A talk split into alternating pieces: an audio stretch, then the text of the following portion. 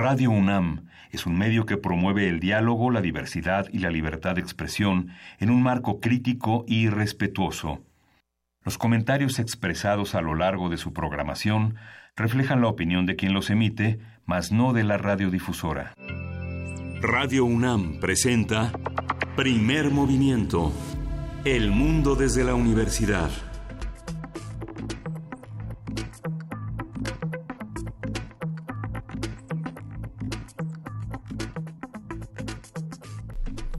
Buenos días, hoy es viernes 17 de agosto y son las 7.06 de la mañana aquí en la Ciudad de México. Buenos días, Juana Inés de esa.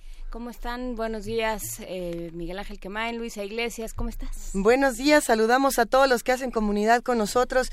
Eh, es una mañana interesante, es una mañana, por supuesto, como ya anunciábamos desde el día de ayer, importante para nuestro país. Se van a definir muchísimas cosas el día de hoy y también eh, supongo, futuras discusiones y futuros pleitos. Vamos a ver de qué se trata. Hoy a las nueve de la mañana eh, se definen ciertos ciertos asuntos del Aeropuerto Internacional de México, del nuevo aeropuerto. Eh, supuestamente esta conferencia de las nueve de la mañana nos va a informar qué va a pasar y pues algunos de nosotros seguimos sin estar de acuerdo con esta esta construcción, otros ya están más que de acuerdo, otros dicen, bueno, pero y los estudios y los recursos, ¿Dónde estamos parados con esta situación? ¿Qué es lo que se va a informar a las nueve de la mañana? Tendremos que estar pendientes. Sí, bueno, estamos, estamos muy contentos, muchas personas, porque los empresarios van a apoyar a Andrés Manuel López Obrador a ser un buen presidente. Eh, es con sarcasmo. No, digo, no es que, es que, bueno, a mí no se me olvida que Claudio X González sí consideraba a Andrés Manuel López Obrador un peligro para México. Me sorprende el abrazo y me sorprende.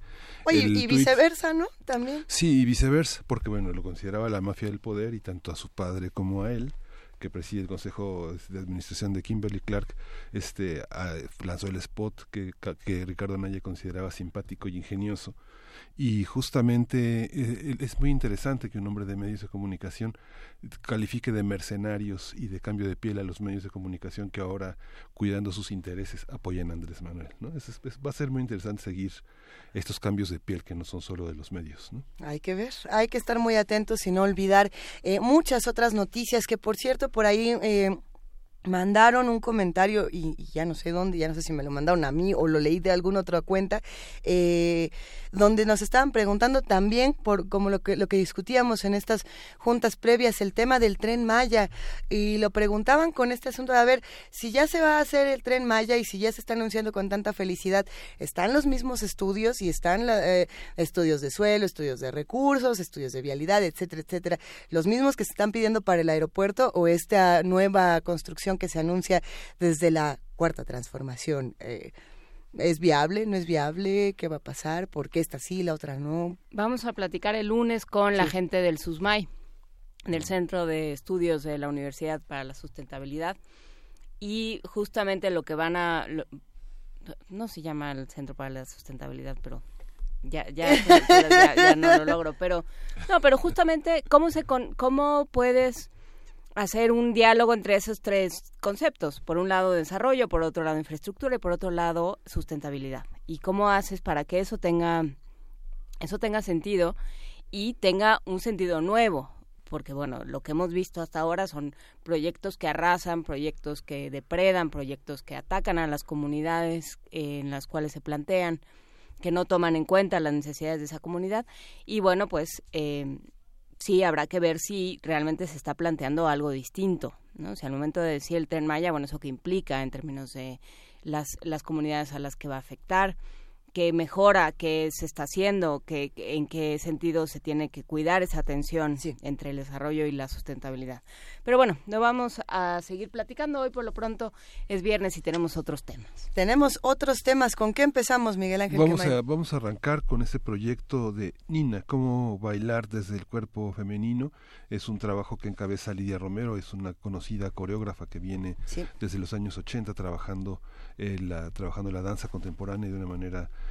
ininterrumpida y bueno, vamos a tener hoy a Mirna de la Garza, a Marta Elena Weish y a Lidia Romero eh, hablando sobre este proyecto. Será interesantísima la conversación. Ya nos esperan afuera de esta cabina y nos dará muchísimo gusto que nos acompañen. Contamos también con nuestro radioteatro sorpresa, ¡yay! Que tiene un montón, no, no, no, no, no, no, no, no, no, no, no, no, de personajes. Sí, ya vienen, vienen animales de todas partes, ¿verdad? Eso espero. Eso, espero, porque si no llegan a las 7.10 nos empezamos a preocupar. Sí. ¿Qué más tenemos Vamos esta a mañana? tener esta, eh, esta nota sobre la ley de pornografía y la trata en la Ciudad de México, esta modificación del artículo 10 de la ley de trata de personas. Vamos a tener el comentario de Mara Muñoz Galván, quien es asesora en violencia de género y de, de la oficina de la abogada general de la UNAM. Hablaremos en nuestra nota internacional, le daremos, por supuesto, el seguimiento que merece a la reapertura del caso Tlatlaya. Vamos a platicar con Luis Tapia, abogado del Centro Pro Derechos Humanos, Agustín Pro Juárez. Vamos a ver de qué se trata todo esto, en qué va y hacia dónde nos vamos a ir. La poesía necesaria en la voz de Luisa Iglesias. Esta mañana me toca a mí, la poesía necesaria. Estoy contenta. Eh, sí, ayer nos tocó el el terrible fallecimiento de Aretha Franklin durante esta transmisión y nos quedamos un poco sin palabras. Ya habíamos tenido eh, previo una suerte de retrospectiva y de regreso por su vida en, programas anteriores. A ver si podemos regresar un poquito. Y si no podemos, eh, escríbanos en arroba, en arroba primer movimiento, arroba P movimiento, con el hashtag poesía necesaria y díganos como qué poeta, como qué sonoridades les gustaría explorar en esta poesía necesaria. Y tenemos una mesa, la mesa del día es la arquitectura efímera y las formas de estudiarla. Vamos a conversar con Mauricio Trápaga, él es arquitecto, profesor, escenógrafo y museógrafo. Cuatro años de resistencia modulada, con eso cierra el programa de esta mañana. Qué gusto, resistencia. Resis cumple cuatro años. Vamos a platicar con Diego Ibáñez, productor, compositor y artista sonoro, director creativo de Resistencia Modulada, que ayer tuvo una buena transmisión. Bueno, todos los días la tiene, pero han estado muy... Eh, de mucha fiesta. Recargados, se han puesto la pila más, más, más grande. Que nos inviten a la fiesta. ¿Dónde es la fiesta de resistencia? Creo que Frida Saldívar sí sabe. Ahorita que nos lleve, dice, no, les voy a decir. No, luego vemos, a ver a dónde nos vamos a Va a ser en unas lanchas con veladoras y o todo. o quizá esta noche en la sala Julián Carrillo. Vamos a ver, que nos cuente un poco Diego Ibáñez cómo celebraremos estos cuatro años de resistencia. Quédense con nosotros, vamos a estar de 7 a 10 de la mañana aquí en el 860 de AM, en el 96.1 de FM y en www.radio.unam.mx. Tenemos música nueva y por ahí eh, Pablo Extinto ya desde muy temprano decía ya pongan hard rock, pongan hardcore, pónganse más locochones eh, le mandamos un gran abrazo.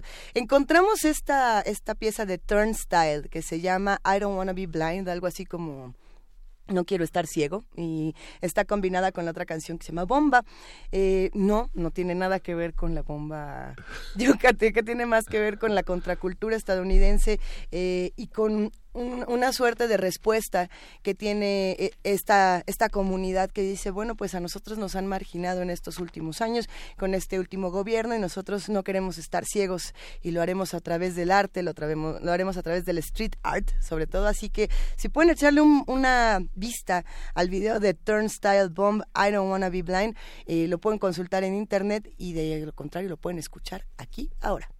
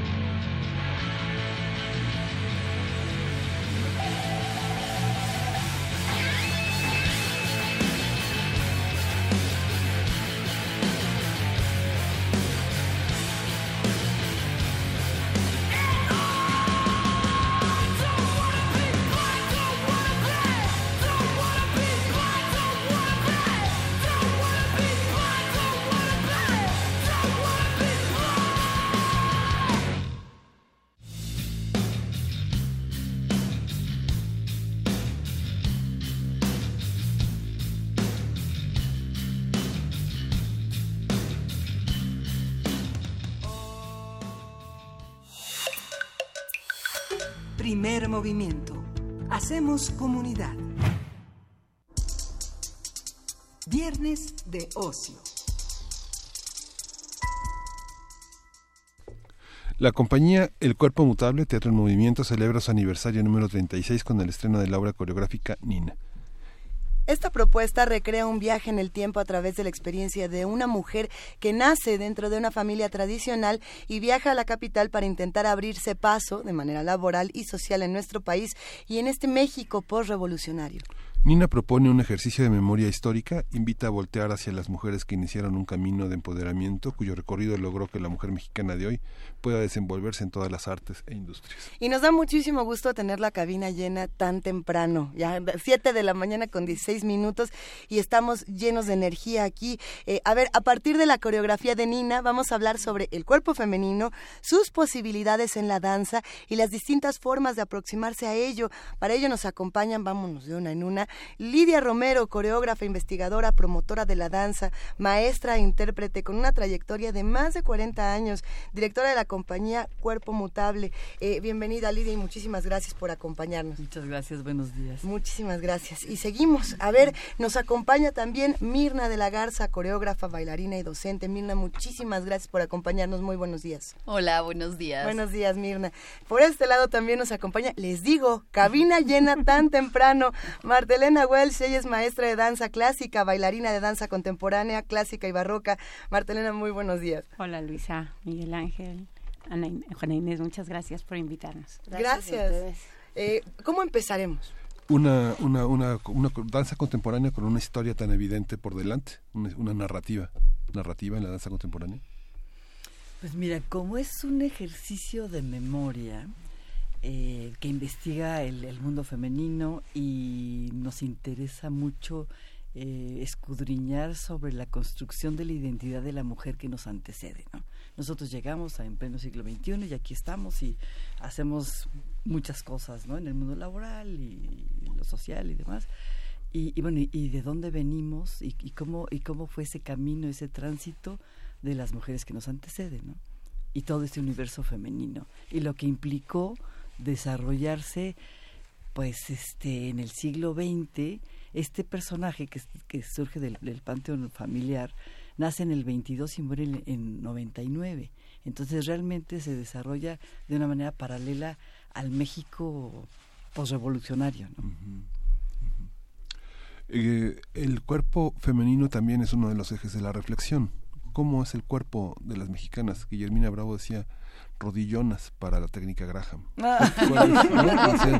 Ah. era, como una particularidad, ¿no? Ah. Porque explícanos el chiste, porque todas las, bailarinas todas se rieron y todos los demás nos quedamos como el chinito. A ver, ¿qué pasó?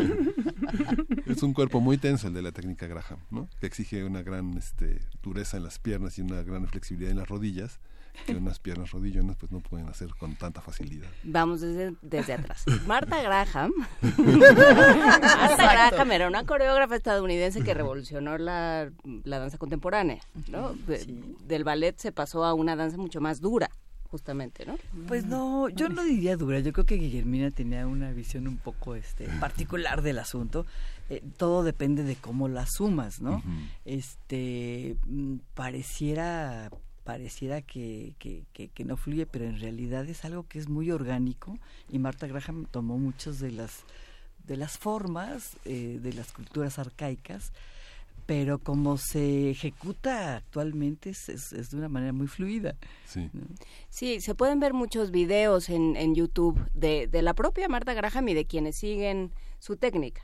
Así es. ¿Cómo llegamos aquí? Es, una técnica. bueno, yo, por el cuerpo femenino, que, es una historia que cuenta el siglo XX, que las mujeres cambiaron muchísimo. Muchísimo. Hacen ejercicio, este, van, este, se han puesto tacones para subir y bajar escaleras de los transportes públicos, eh, son equilibristas, son, es un cuerpo que tiene muchos retos en la vida cotidiana. Bueno, también el reto, el, reto del tacón en el siglo XX también era una cosa tremenda. Ahora en esta en esta investigación de movimiento, porque bueno, tienes una idea y tienes como un eh, pues un impulso ahí que, que este por investigar algo muy particular, como en este caso es es ese universo femenino del siglo XX.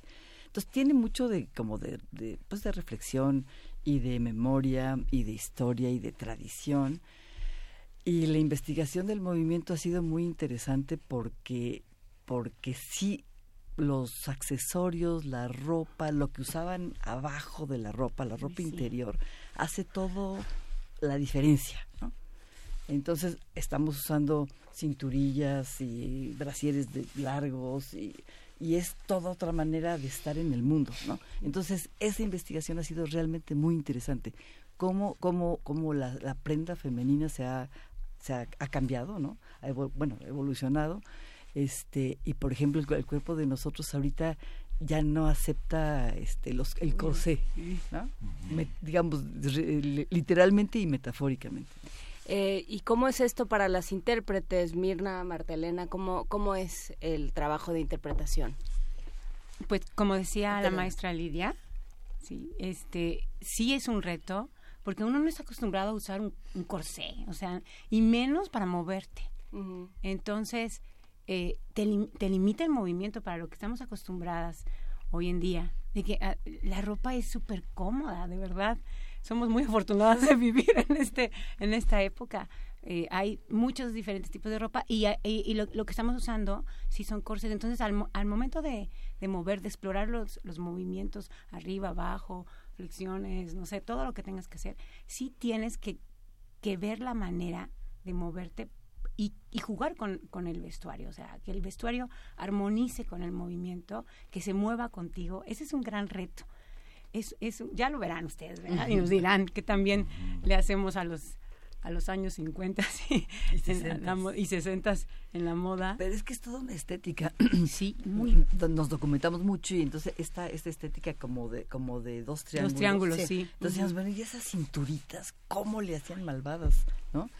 Y este y, y, todo lo hace esta esta sí, estas fajas y estas cinturillas y demás. las fajas son maravillosas son para la figura pero no para el creo no que ya las vamos a adoptar desde sí. ahora. A mí me, me, llama mucho la atención pensar que toda esta parte de digamos de, de, la ropa no solamente tiene que ver con una estética sino también con un acto político y con un acto eh, social ¿no? ¿Qué pasaba? Eh, ¿Quién definía el cuerpo femenino en los años 20, 30, 40, 50, 60, 70? ¿Quién lo define en 2018? ¿Y cómo todas estas reflexiones las podemos ver y cómo las podemos sentir a través del trabajo que ustedes hacen? Eh, ¿Cómo, ¿Cómo queda esta pregunta? Ay, cómo... no sé, yo quería hablar de un poquito de lo... okay. Es que quería decir que, porque es especial en esto, en este uso de los accesorios y de todo esto, hay como una danza a dos, es como una otra danza. Una, okay. vez, una vez está el movimiento y una vez que tenemos, o sea, está antes de tener como las capas, las bolsas, los guantes, pero una vez que tienes todo eso, hay una como una segunda exploración que implica al otro y es como una danza a dos, ¿no? O sea, tienes que estar esperando que llegue la capa cuando giras, tienes que estar tomando en cuenta que el guante va aquí y no allá, que la bolsa dónde va, dar como dar esos tiempos y entonces adquiere como otro compás, ¿no? Entonces, eso hace que profundices ¿no? en, en, el, en, el, movimiento y en tu relación con esos objetos. Eso ha estado increíble, ¿no? porque son un montón de cosas. ¿no? ¿Y qué pasa justamente con esto que dice Luisa de, de, de qué, se, qué se expresa con esta, con esta danza? Porque todo acto artístico en el fondo es un acto político. Uh -huh. ¿Qué, ¿Qué, pasa con esto, que, con eh, su puesta en escena en este sentido? ¿Qué pasa con Nina en ese sentido? Pues mira, Nina... Eh, trabajó toda la vida desde muy joven, era, era la hija mayor de esa familia, de la familia de mi padre, y no se casó, no tuvo hijos, uh -huh. eh, y se abrió como ese espacio, realmente lo fue construyendo paso a paso, ¿no? Abrirse el espacio tanto en la familia, en el, al interior de la familia, como en el campo laboral, en el, en, ¿no? en el territorio de lo social y lo político. Yo, yo creo que sí es algo antropológico, ¿no? Y esta idea de conocer mundo, para ella era muy importante conocer el mundo, uh -huh. era una gran lectora, eh, vivía una serie de contradicciones muy profundas, porque pues nacida en, en, en este seno de la familia tradicional mexicana, hipercatólicos, y entonces eh, nos podemos imaginar las contradicciones que surgen para un personaje que se está como erigiendo solita, uh, ¿no? Este, en ese, en ese mundo, este, pues, pues muy, muy, muy, muy, muy de hombres, ¿no? Entonces ella trabajaba en la Suprema de secretaria, en la Suprema Corte de Justicia, en el edificio antiguo del centro, ¿no? Entonces me parece muy interesante de veras este paralelismo de cómo, de cómo el México después de la revolución se va industrializando, ese tránsito del, del campo a la ciudad, este, la, la vida urbana, eh, el, el, cómo, cómo, la mujer fue ganando terreno para, para poder trabajar y para ser alguien a nivel, a nivel social, ¿no? Y, y, bueno, y esos intereses tienen intereses muy particulares que también son un universo que, que, se, que se investiga en la obra, que es, por ejemplo, la afición a la, a la fiesta taurina, que en aquella época era, era una de las este, actividades importantes para la gente. El fútbol no era tan importante, ¿no? ni tan popular, pues, ¿no? Eh, el danzón, por supuesto, ¿no? Como, como, como eh, ir a fiestas, a reuniones los fines de semana y se bailaba danzón. Y aprender a bailar danzón era como... ¿Se baila danzón en la coreografía? Sí, sí, sí hay, hay, hay, eh, bueno, intentamos. Bueno, bueno hay, hay guiños, ¿no? Hay, sí. hay como, hay como Exacto. rozamos, ¿no? Hay, hay pinceladas. Hay pinceladas. Bueno, y también de, de, pronto ayer, porque bueno, observas la, la, la, la obra por primera vez hasta ayer, ¿no? Con, con, pues, como, todo, claro, como toda con la, todo este, producción. la producción y, y este entonces se arma como la poética de la danza. La, la sabes, la intuyes, la, la, la investigas, pero lo ya verlo así, entonces también es una especie de homenaje al cine nacional, ¿no? O sea, tiene, tiene algo que ver con, pues, con ese imaginario que todos, que, que es parte de todos nosotros, ¿no? Uh -huh. ¿Y ustedes qué? Cuando les dijeron tienen que bailar con corsé, bolsa, guante y capa, ¿qué, qué sintieron? ¿Cómo, cómo, ¿Cómo han ido trabajando? Los, los, las bailarinas, sobre todo, están acostumbradas a muchos corsés de muchos tipos. Sí, Ay, pero no las de Las clásicas. a Martel. Las clásicas. No, pero las clásicas, metafóricos. Sí. Met ah, bueno, Ay, sí, también. claro. Oh, sí, no, desde sí. luego. Sí. Sí, o sea, literalmente sí, en el, la danza clásica, claro, te, sí estás acostumbrada a los corsés. Y ahí, ahí está la gran diferencia de la danza clásica con la danza contemporánea. En ese sentido, la danza contemporánea explora justamente la libertad del movimiento. ¿no? Y sabes qué, y los pies. Y ¿no? los pies, y los pies. Yo estoy acostumbrada a no traer zapatos, ahora ponte tacones, parezco pollo espinado, ¿no? Ese es un, hay una hay una parte que tradicionalmente estábamos muy acostumbrados desde muchísimos años a ver danzas de cuatro minutos, cinco minutos, mm. seis minutos, y en los últimos años la danza de largo aliento es algo que caracteriza los escenarios del mundo, ¿no? Uh -huh. Este generalmente se puede hacer una lanza de, de, largo aliento cuando hay una compañía sólida, presupuestos, este, hay una hay una infraestructura que permite ensayos muy largos porque cada minuto cuesta muchísimo trabajo producirlo. ¿Cómo, cómo, ¿Cómo hacer eso, Lía? Tú que vienes de una tradición también de los 80 en la que eran coreografías así, digamos, pocas, pocos coreógrafos mexicanos hacían obras de más de 20 minutos, ¿no? Así es. Y, sí, claro, tiene, tiene, mucho que ver como, con cómo ha cambiado la, el modo de producción en, en, la danza, ¿no? En aquellos entonces, cuando nos conocimos, sí. este, que, que, eran pues casi casi ¿no? los albores de como de todo este último desarrollo de la danza, a principios de los ochentas, eh, trabajábamos en compañía, en compañías eh, y, y estables no por tener presupuesto, pero sí tener un, un, proyecto este, artístico, estético importante, ¿no? Y entonces nos manteníamos juntos y trabajábamos juntos diario y, y entrenábamos y, y ensayábamos, eh, pero eso ya no es posible en esta época, desde hace muchos años, ¿no? Salvo que tengas México en escena o un apoyo institucional fuerte, -huh. que es como se mantienen pues, unas 10 o 12 compañías en México.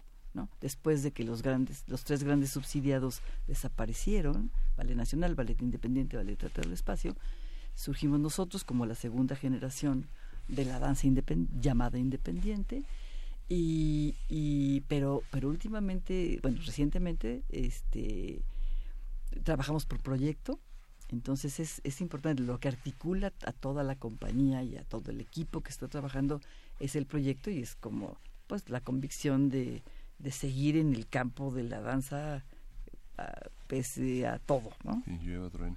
Así es. Sí, que ahí lo que es interesante es que sigue habiendo jóvenes que quieren bailar. Sí, uh, sí claro. México produce muchos bailarines y de, de muy buena calidad. Uh -huh. con mucho rigor, con muy buena disciplina, hay muy buenas escuelas, hay muy buenos maestros. ¿Qué decirle a un joven o a una joven que empieza a que quiere bailar, a los padres sobre todo también de jóvenes. Sí, eso, el apoyo de la familia es, es fundamental, ¿no? Y que creo que parte de eso también se ve aquí, ¿no? Como este bueno, en la obra sí, no lo sabemos como dentro, del contexto, pero algo que era como bonito es que no es la narrativa así perfecta, pero lo sabemos como el apoyo de la familia o el cuestionamiento de la familia. Y en los, en los bailarines jóvenes sí es fundamental el apoyo en, la familia, porque es muy difícil sostener como la dinámica, ¿no? de desde la, producción, pero también de, de, cómo te manejas en el ámbito profesional, ¿no? O das clases o estás bailando o formas tus compañías y, y esto, ¿no? A la par de cómo se ha desarrollado también como toda la cultura, pero también toda la sociedad en esta cosa líquida y tan efímera, pues también están las compañías independientes así. Los chavos los ves que bailan en tres compañías al mismo tiempo y en aquella época yo decía, ¿cómo yo tengo mi compañía y podría bailar en otra? No hay manera, ¿no? Y ahora pues bailas en donde hay, en donde hay y tienes la tuya, ¿no? Entonces, porque a mí me parecía como si eres director de una compañía, yo no, dirijo la mía y voy a bailar en otra, pues cómo no, ¿no? Eh, y, en el Inter das clases de ya, ya y suples tres clases de sí, por danza contemporánea en quién sabe dónde y demás. ¿Cómo es la vida del, del bailarín? Pues así como la sobre todo sobre todo en esta en esta época que es tan acelerada, ¿no? Los, los chavos son impresionantes, ¿eh? Porque, por ejemplo, Luisa, que está con nosotros también como parte del elenco, e, ella, qué bárbara, a mí, yo la verdad me quedo con el ojo cuadrado, porque no solamente baila, no solamente, o sea, no con nosotros, sino en otro proyecto con la maestra Lidia, en otro proyecto de danzas peruanas, aparte escribe, aparte es la que ha hecho todos los videos, y entonces son multifacéticos, y yo creo que es una respuesta, es una respuesta a nuestra a nuestro mundo, a nuestra vida actual, a la demanda, a la demanda de, la, de las necesidades del mundo de hoy. Y la danza me parece que es, o sea, el estar el estar metidos en este mundo en donde tienes que explorar el cuerpo a profundidad y eso te posibilita moverte y moverte en un sentido literal y metafórico. Te mueves porque te mueves, porque es difícil, ¿no? La danza creo que es, es de las artes, así el patito feo, la que menos presupuesto recibe y sin embargo ahí estamos de necios, ¿no? y hay muchos, hay muchos estudiantes. muy buenos. Muchísimos. Creo que eh, estamos egresando de las escuelas una cantidad así impresionante. Otra cosa que me parece muy, muy interesante y que a mí, a mí en lo particular me, me parece fascinante hablando del cuerpo es este esta diversidad de cuerpos, por un lado, y la diversidad de edades del cuerpo. Entonces Nina, como el, el personaje, pues no, no se quedó jovencita toda la vida, ¿verdad? Fue creciendo y fue, ¿no? Y fue envejeciendo. Y entonces en este proyecto en particular se convoca a por lo menos tres generaciones, ¿no? La mía, eh, que, que, nacimos en los 50 la siguiente generación que nació en los 60 y estos recién egresados de las escuelas, recién egresados de las escuelas. Y entonces, pues eh, la historia la ves en el cuerpo. Pero el cuerpo del bailarín es un cuerpo castigado. Muy castigado. Lo que decías del corsé, ¿no? no, no, pues sí, ya no me acuerdo quién nos decía en esta mesa. Eh, Cecilia Lugo. Cecilia Lugo decía, no hay un bailarín que salga sin que algo le duela. Eso. No, no. Es, que es una batalla cotidiana. Que salga a trabajar sin que algo le duela. Bueno, eso, eso y, las lesiones y los desgastes. Sí, el desgaste articular, yo se los puedo decir. yo bailo desde los ocho años y tengo 62. Entonces, mal que bien, ¿verdad? Ahí nos va, ahí nos hemos conservado. Pero, pero, el desgaste articular, como, como cualquier deportista de alto rendimiento, es, es, real. y es inevitable. Por más que hagas técnicas suaves y es que esta vida de, digamos, estar bailando en varias, varias compañías, por, casi casi por honorarios, es muy difícil porque finalmente la gente ha durado mucho porque ha tenido coreógrafos muy sensibles, digamos que, no sé, pienso en bailarines longevos, longevos como Antonia Quirós, como Miguel Ángel Añorbe, ¿no? como Victoria Camero, como, ¿no? Amada Domínguez y Rosario Armenta, que son parte, son casi de tu generación. Rosario es más joven. Un poquitito más joven. Pero pero es, es, ese cuidado es difícil cuidarse hoy no uno de los una de las cosas que se debaten fuerte en esa transición de gobierno es el derecho de los bailarines a tener seguro médico. Y el otro es a los espacios de danza independiente de los no solo de danza de teatro espacios independientes en la Ciudad de México. Hay como, eh, hay esta cuestión de la salud lo, hemos luchado sí años, y años, pero no, se logra pero no se logra porque este yo creo que todavía la, la danza no, no está bien ubicada en el imaginario de la sociedad, ¿no? Entonces, o sea, no se asume como, como esta, esta actividad profesional importante que requiere de apoyo, ¿no? Y para que, para que se empiece a posicionar o para que vayamos haciendo este trabajo, ya me están acicateando en redes para que hagamos las preguntas de comprador, cómo, cuándo, dónde, cómo podemos ver eh, Nina. Y ahorita seguimos platicando un poco de estas generaciones de cuerpos en los bailarines. Eh, ¿Cuándo, cómo, dónde? Hoy estrenamos, hoy viernes 17 a las 8 de la noche, mañana sábado a las 7 de la noche y el domingo a las 6 de la tarde en la sala Miguel Covarrubias del Centro Cultural Universitario de, la, de, nuestra alma mater. Sí, 876. 876. Los boletos se pueden comprar en taquilla y también hay un link en, en, internet. En internet para poderlos comprar. Y los Pumas tienen 50% de descuento. Con su credencial de estudiante, de académico, de parte de la comunidad. Una. Y ahora nada más que nos digan cómo vamos a regalar los pases. Hay eh, algunas preguntas en redes sociales y una de ellas este, era de Carita de Limón, ahora la encontraré. Eh, decía algo así como, son los años 50, son los años 60, pero también es el cine, pero también son las bolsas y los corsets. Y, ¿Qué vamos a ver? O sea, el que, el que llegue hoy y se siente y se acomode y diga, ahora sí, venga, ¿qué va a pasar? ¿O qué, va qué le va a pasar al espectador? Yo creo que vamos a ver una historia femenina, básicamente. ¿No? Una historia que va a transcurrir dentro de la femineidad del movimiento y de los cuerpos. Y después, a mí me encantaría saber qué van a ver, como la retro, ¿no? Que nos dijeran qué ven. Porque la verdad que está concebida así como llena de todas estas imágenes, pero a mí lo que me parece que es hermosísimo es que pasa de unas, una idea como abstracta en donde pues es abstracta, ¿no? A cosas como mucho más descriptivas y, y, te va llevando, ¿no? En eso. Entonces permite que cada quien se forme su historia, ¿no? Y se, y se vincule de diferentes maneras con eso. Yo creo que, como bien dice Lidia, todo mundo estamos, tenemos a alguien, alguna tía, ¿no? En la familia. Y eso va a permitir que chicos grandes, medianos y oh my god puedan como, Yo creo que como vincularse. Que es bien importante que, que el público se dé la oportunidad de crear su propia narrativa con lo que está viendo. Eso es parte del proceso. Pero es que uno quiere entender, uno tiene la maldita este, costumbre de querer entender y entonces termina y dices, pero entonces ¿qué fue? Y no falta el que grita, se murió, pero fue... Ajá, y entonces empieza a discutir y pero entonces claro, no, es que esa figura negra era el desencanto. Ah, no, pero no era el fantasma de su mamá que la visitaba. Ah, esa hay una escena. Sí, no, termina y nunca entiendes y, quieres entender, porque estamos muy mal acostumbrados. Sí, claro. Es que nos han enseñado a que lees la historia literal y, y, se nos, y se nos corta la creatividad. ¿no?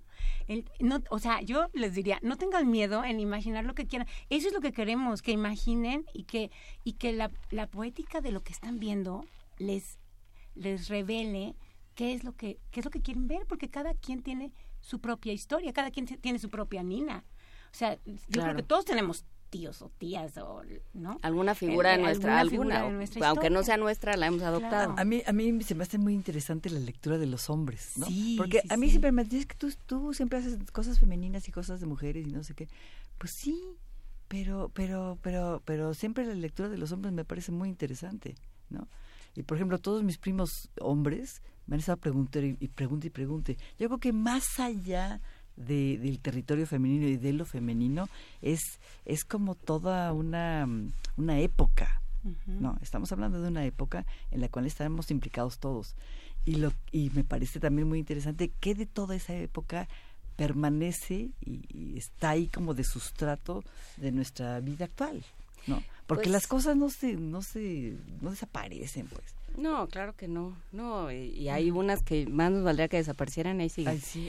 Pero bueno, vamos a regalar tres pases dobles, uno para cada función, un pase doble para el viernes a las 8, otro para el sábado 18 de agosto a las 7 y otro para el domingo a las 6.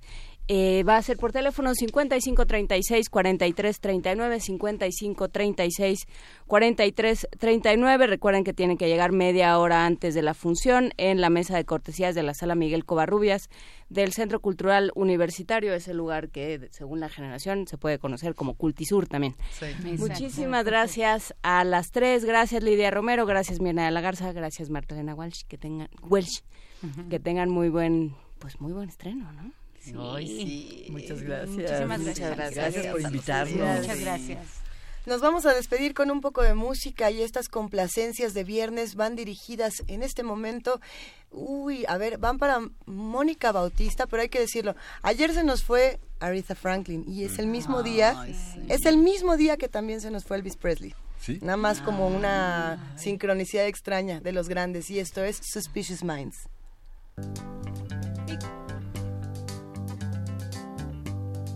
Caught in a trap. I can't walk out because I love you too much, baby. Why can't you see what you're doing to me when you don't believe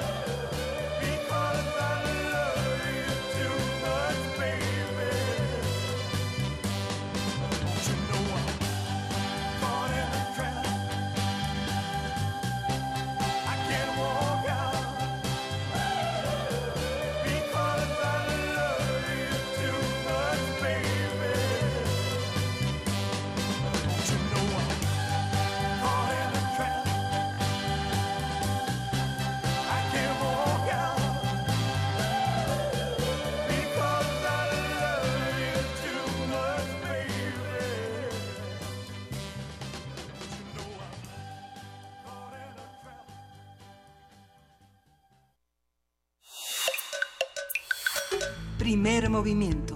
Hacemos comunidad. Síguenos en redes sociales. Encuéntranos en Facebook como Primer Movimiento y en Twitter como arroba PMovimiento. Hagamos comunidad.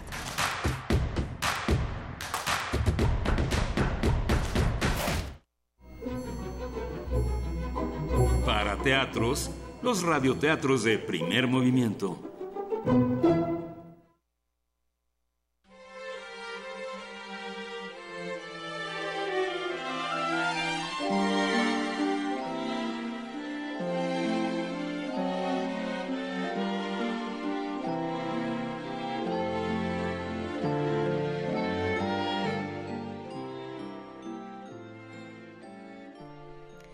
Oso de peluche y los animales, de Michael Ende. Érase una vez un viejo y simpático osito de peluche que se llamaba Lavable. Aquel nombre aparecía en un pequeño letrerito que el oso llevaba colgado en el trasero cuando aún era completamente nuevo. Por eso, el niño al que pertenecía lo había llamado así. Por eso, hacía ya mucho tiempo, el niño ahora iba a la escuela y ya era demasiado mayor para seguir jugando con osito de peluche. Tampoco por lavable había pasado los años sin dejar huella. En algunos sitios tenía remiendos y su pelo estaba ya bastante gastado de tanto lavarlo y peinarlo. Así que ahora se pasaba la mayor parte del tiempo sentado en su puesto de honor, en el rincón del sofá, mirando ensimismado al frente. Pero pasarse todo el día y toda la noche sentado en un puesto de honor no es desde luego nada divertido.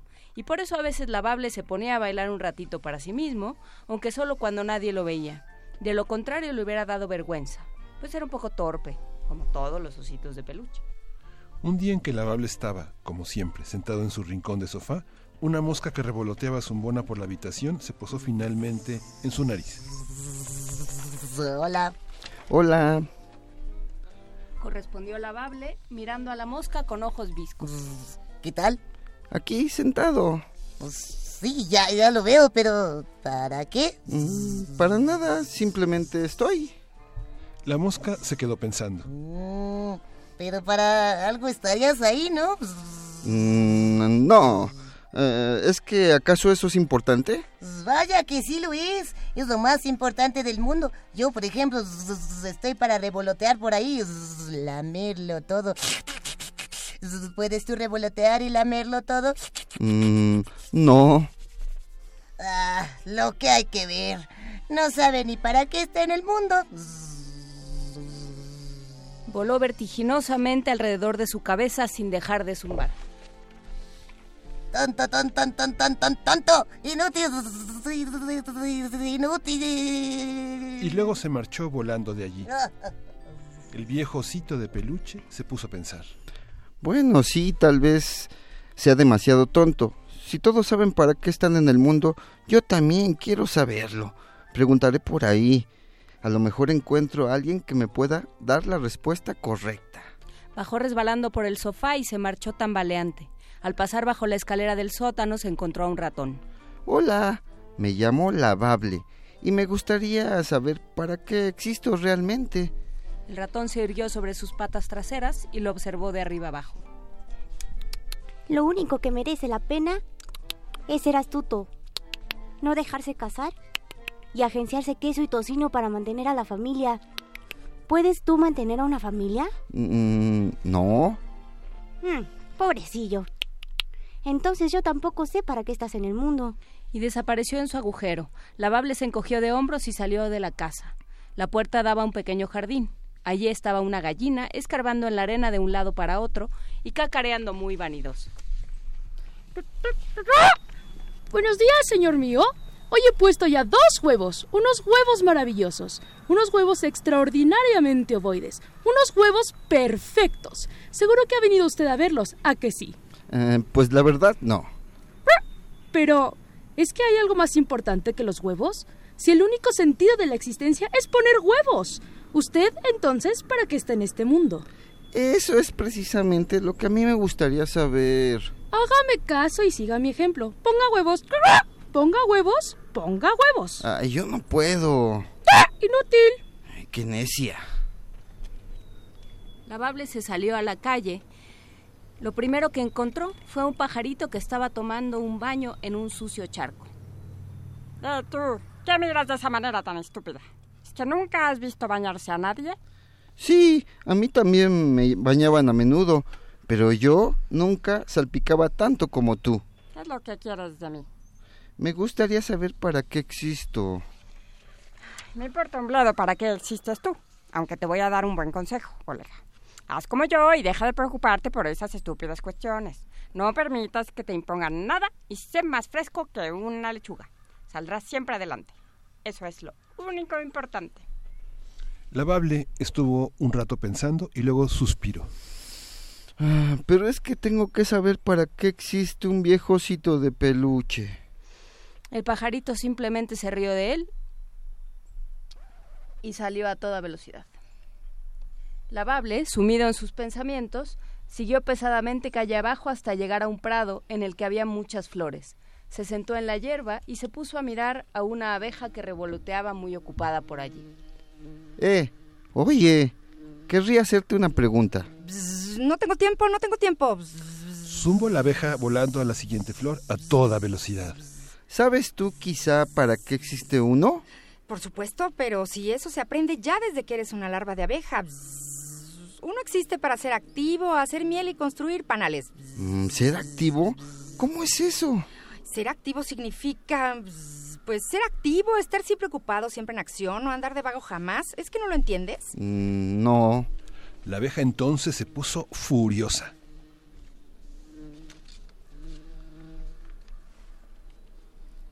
No tengo tiempo para una cháchara tan inútil. Déjame trabajar. Bzz, larga de aquí, largo de aquí o te pico. El osito de peluche prefirió que la cosa no llegara tan lejos y se marchó rápidamente. En medio del prado había un lago azul. Sobre las resplandecientes olas trazaba sus círculos un cisne de plumaje majestuosamente blanco. Oh, qué bello eres. ya lo sé. Graznó el cisne, levantando las alas de tal forma que parecían velas hinchadas por el viento. ¿Y para qué existes tú? Ay, qué pregunta más estúpida. El fin último de la existencia es únicamente la belleza. ¿Qué iba a ser si no? Contemplando con satisfacción su propia imagen reflejada en el agua, añadió. Ah, Yo cumplo perfectamente ese cometido. ¿Y tú? Lavable contempló entonces su propia imagen reflejada en el agua y dijo con toda sinceridad. Mm, no. Pues entonces, realmente estás de más. Dicho lo cual, se fue nadando el agua adentro, sin dignarse a dirigir ni una sola mirada más al viejo osito de peluche. Al otro lado del lago comenzaba el bosque y en él se internó Lavable. Al cabo de un rato se encontró con un pájaro cucú que estaba posado en un árbol. Mm, ¿Qué haces ahí? Estoy contando. ¿65, 66, 67? Ah, ¿y qué cuentas? Cuento todo lo que hay. Los árboles, las hojas, las agujas de los abetos, los días, las horas, etcétera. Todo 68, 69, 70. Oh, ¿y eso tiene algún sentido? Ya lo creo. Lo único que importa de todas las cosas es su número. Lo que se puede contar es real. Lo que no se puede contar no cuenta. Ah, vaya. ¿Podrías entonces contarme a mí? Con mucho gusto. Colócate en fila. Ay, no puedo. Yo soy solo yo. Entonces no cuentas. Y se marchó volando. A lo lejos se oyó cómo empezaba de nuevo a contar quién sabe qué. El viejo osito de peluche se adentró aún más en el bosque, que cada vez se iba haciendo más denso y más oscuro. De los árboles colgaban lianas y otras plantas trepadoras que le cerraban el camino. Aquello era una auténtica jungla.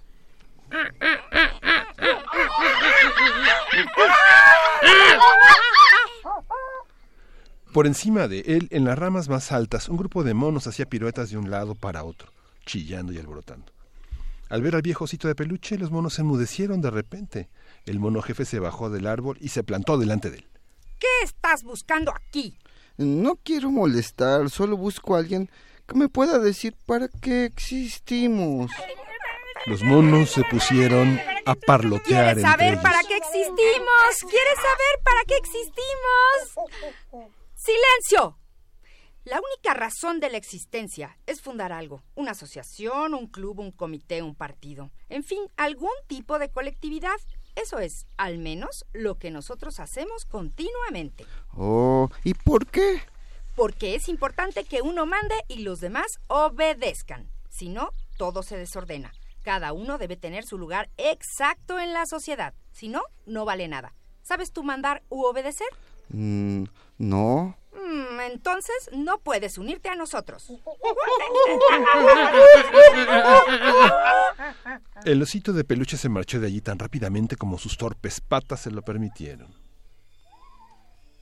Al final de la selva, al final de la selva virgen se abría una estepa, y en medio de la estepa había una manada de elefantes, enfrascados en una conversación muy seria. Tenían cara de sabios y se movían con mucha dignidad.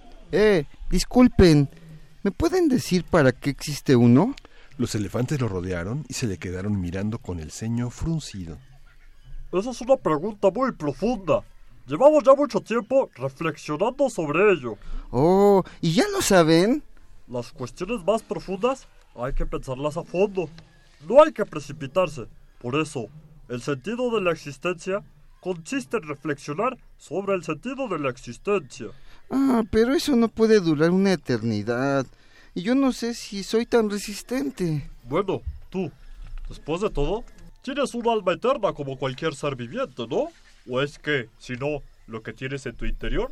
No lo he comprobado nunca, pero creo que serrín o hula espuma o algo así. Pues entonces tú no eres una auténtica criatura. No más que un objeto artificial, sin alma ni espíritu. Si no existes para nada bueno, deberían tirarte a la basura. A pesar de tener en su interior acerrín o espuma, el pobre y viejo osito de peluche se puso por primera vez realmente triste. No tenía grandes aspiraciones, pero tampoco quería que lo tiraran sin más a la basura. Se marchó de allí tambaleante, sin ganas ya de seguir preguntando a nadie. La estepa se iba haciendo cada vez más rocosa y más arenosa.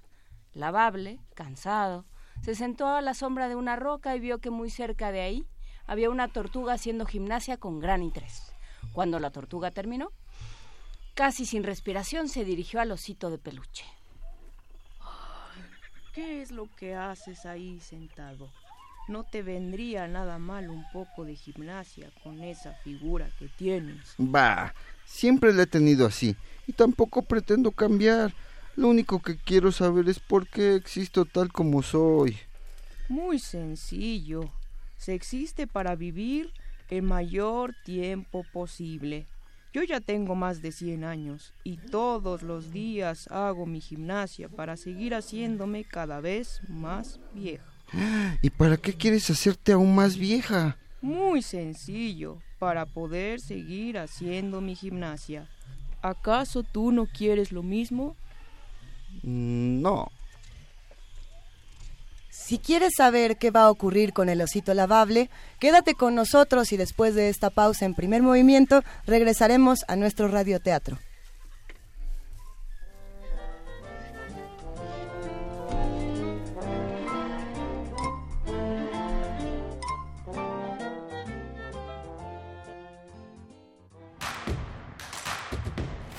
Síguenos en redes sociales. Encuéntranos en Facebook como Primer Movimiento y en Twitter como arroba PMovimiento. Hagamos comunidad.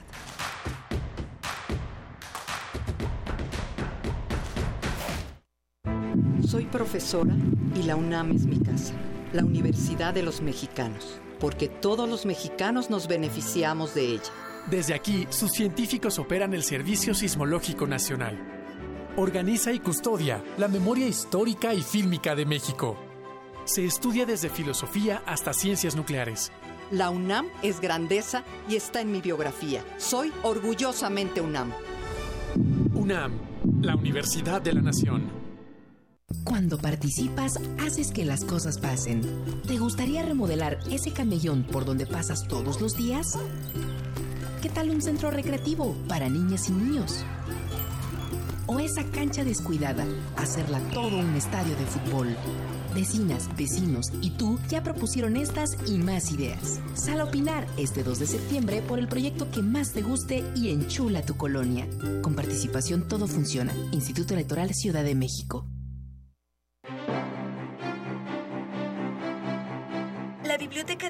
Se suma al homenaje por el centenario del natalicio del poeta Ali Chumacero con la exposición Un despertar literario, Ali Chumacero y Jorge González Durán en la revista Tierra Nueva, que muestra la labor literaria y editorial del autor Nayarita al lado de otros escritores como José Luis Martínez y Leopoldo Sea. La muestra Un despertar literario, Ali Chumacero y Jorge González Durán en la revista Tierra Nueva se puede visitar en la Biblioteca de México.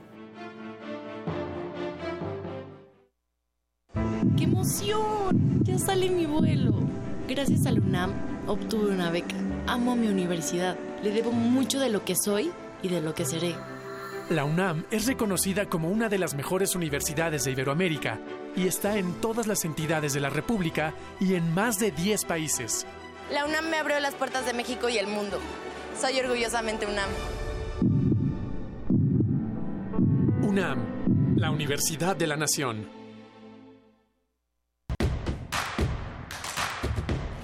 Queremos escucharte. Llámanos al 55 36 43 39 y al 55 36 89 89. Primer movimiento. Hacemos comunidad. Para teatros, los radioteatros de primer movimiento.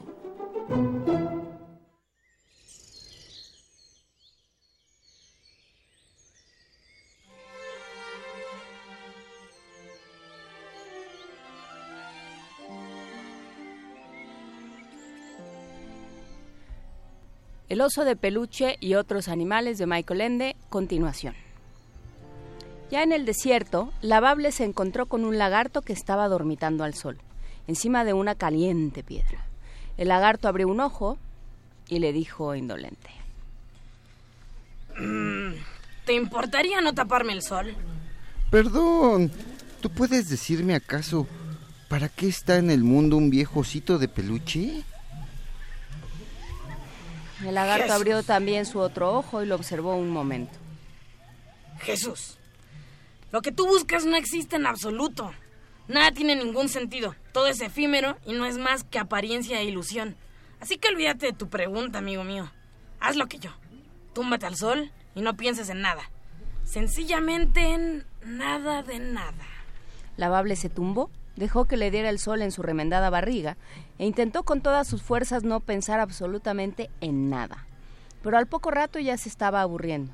Tal vez lo habría conseguido si de repente no hubiese sentido en su oreja algo que le picaba y le hacía cosquillas. Se sacudió oreja- la oreja con la pata y cayó de ella una tijereta, que se puso a correr toda nerviosa de un lado para otro. Ah, perdón, perdón, me he equivocado. Creí que tenía orejas de verdad, con agujeros como los demás animales. Ah, no importa, cualquiera puede equivocarse alguna vez. Pero, ¿qué es lo que buscas en las orejas de los demás? Ah, pues me encierro ahí, me instalo ahí como si fuera mi casa. Perforo cada vez más adentro y ya jamás pueden hacer, deshacerse de mí. Ese es el fin de mi existencia. ¿No quieres tú también instalar un hogar en algún sitio? Sí, pero no así. Y siguió caminando con paso inseguro. En ese momento pasó por allí una niña pequeña que iba descalza y llevaba un vestidito todo remendado, pues sus padres eran demasiado pobres para comprarle uno nuevo. Miró al viejocito con los ojos muy abiertos y le preguntó. ¿Cómo te llamas? Mm, lavable. Nunca he tenido un osito de peluche. Eres precioso y me gustas mucho. ¿Quieres ser mío? Con mucho gusto.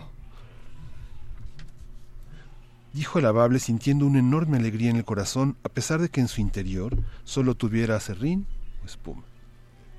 Y la niña pequeña lo cogió en sus brazos y lo besó en la nariz. Lavable volvió así a pertenecer a alguien. Y ambos fueron felices. Pero la historia no acaba aquí, pues un par de días después llegó a la vivienda de la niña la pesada mosca. En cuanto vio al viejo osito de peluche, comenzó otra vez a zumbar alrededor de su cabeza. ¿Y tú para qué existes? Eres tan, tan, tan, tan, tan, tonto. In- Inútil. Pero esta vez Lavable se- sabía la respuesta apropiada. ¡Sas! Y la mosca ya no dijo nada más.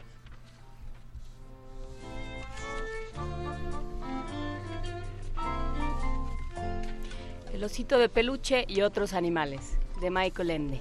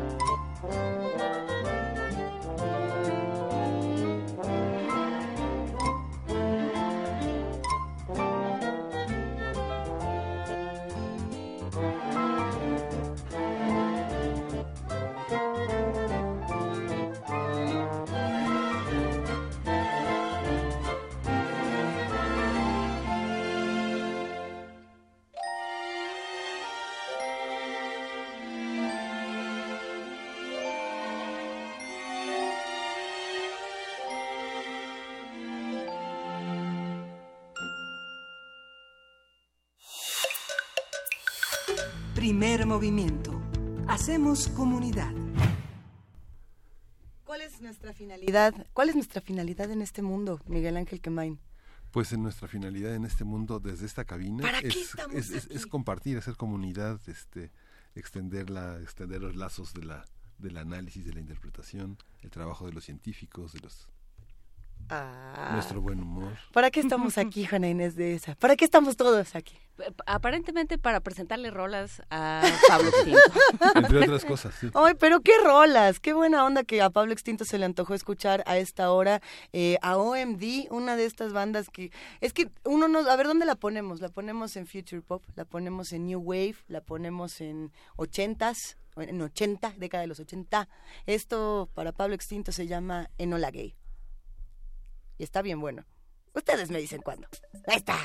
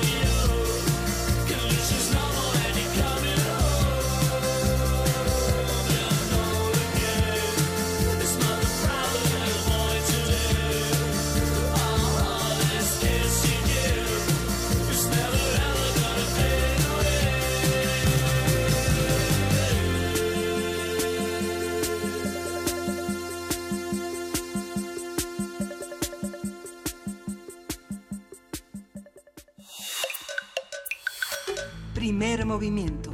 Hacemos comunidad.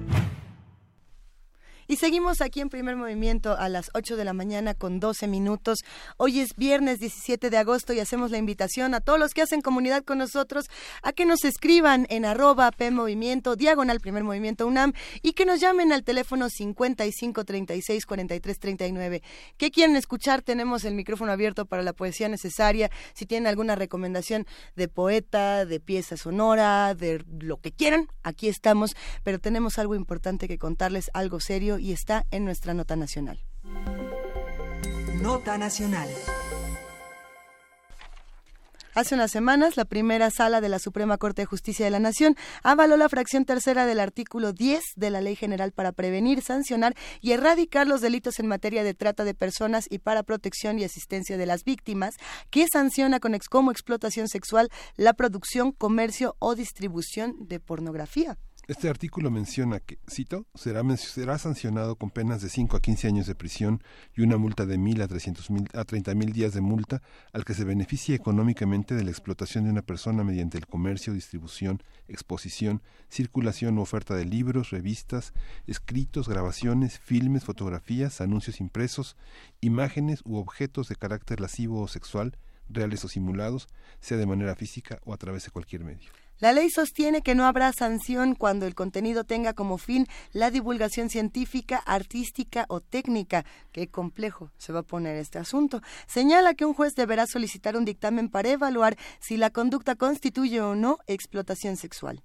Vamos a hacer un análisis de la ley y lo que plantea, lo que implica en términos de equidad de género y de combate a la pornografía. Nos acompaña Mara Muñoz Galván, ella es asesora en violencia de género en la oficina de la abogada general de la UNAM. Buenos días, Mara.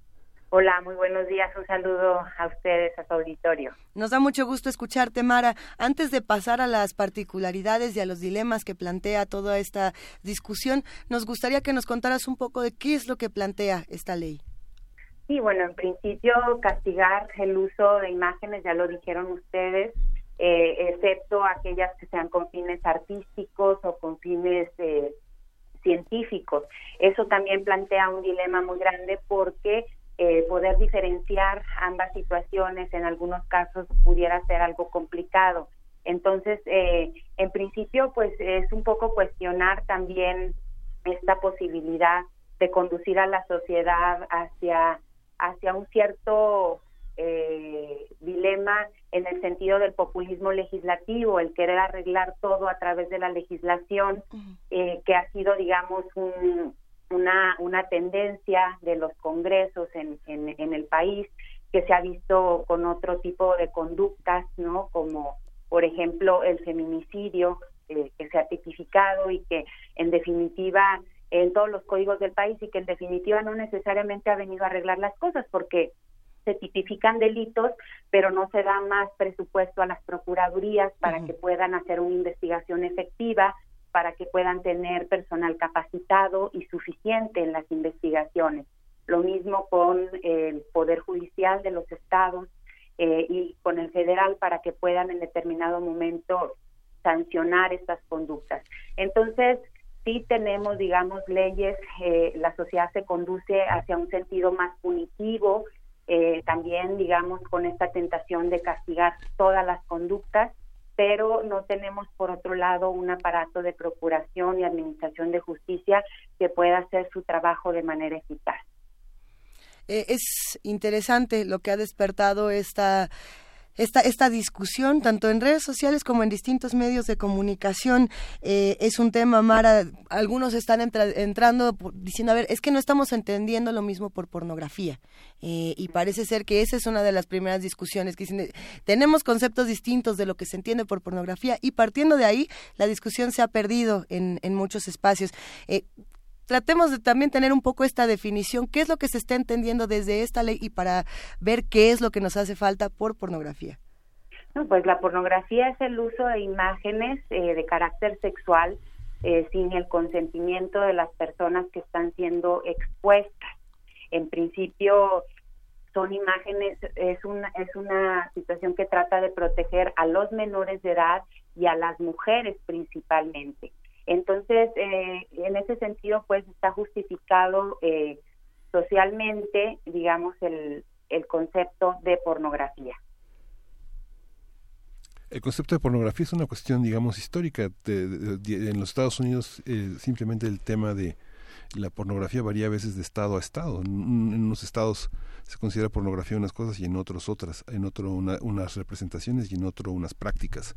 ¿Cómo entenderlo en México? Tenemos una, una verdadera exposición, un verdadero análisis legislativo jurídico de lo que es una, una, una, una imagen lasciva.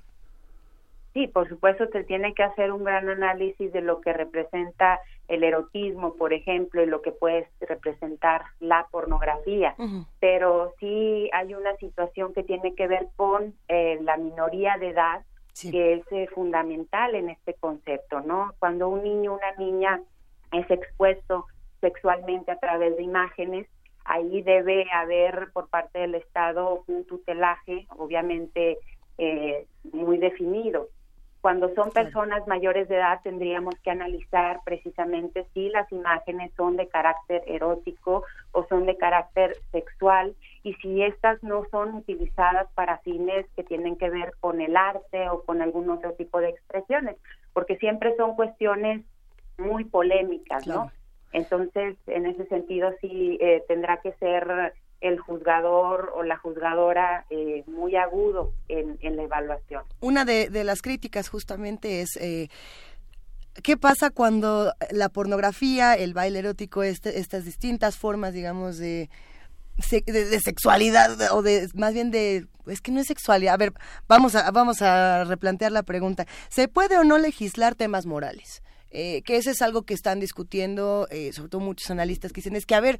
Eh, si yo voy a legislar sobre esto, también podría legislar eh, sobre muchas otras cosas que tienen que ver con moralidad. No, bueno, la, la legislación en principio tiene como objetivo, la legislación penal tiene como objetivo sancionar conductas y proteger bienes en la sociedad que tienen un valor más importante sobre otros, ¿no? Eh, protege la vida, protege la integridad sexual y parte de la integridad sexual tiene que ver con el no mostrar nuestro cuerpo en determinado momento si no lo deseamos de esta manera, ¿no? Entonces, por supuesto que en determinado momento el legislador, eh, las legisladoras tienen esa posibilidad, eh, porque así es la ley penal, porque no solamente en el caso de la pornografía atendemos a este tipo de supuestos, se atiende en el tipo en, en el tipo penal de acoso sexual, de acoso sexual callejero, de violación, no en determinado momento de abuso sexual, no queremos que toque nuestro cuerpo sin autorización una persona ajena, ¿no? Entonces sí el legislador tiene una gran carga de moralidad en su ejercicio cotidiano, no solo para la pornografía. E insisto, en el caso de la pornografía, el objetivo también es proteger a las personas menores de edad, este, a los niños, a las niñas, por supuesto, eh, también a las mujeres que en determinado momento son eh, sujetas de este tipo de actividades eh, de una manera más importante. La ley contra la trata de personas existe desde 2012 eh, y como y como lo mencionabas de manera muy correcta, Mara, no hay otros organismos, no hay otras instituciones que, que apoyen y entonces podemos tener leyes muy bonitas, muy adecuadas, pero no funcionan para absolutamente nada en la práctica. Eh, ¿Esto puede ocurrir con esta otra ley?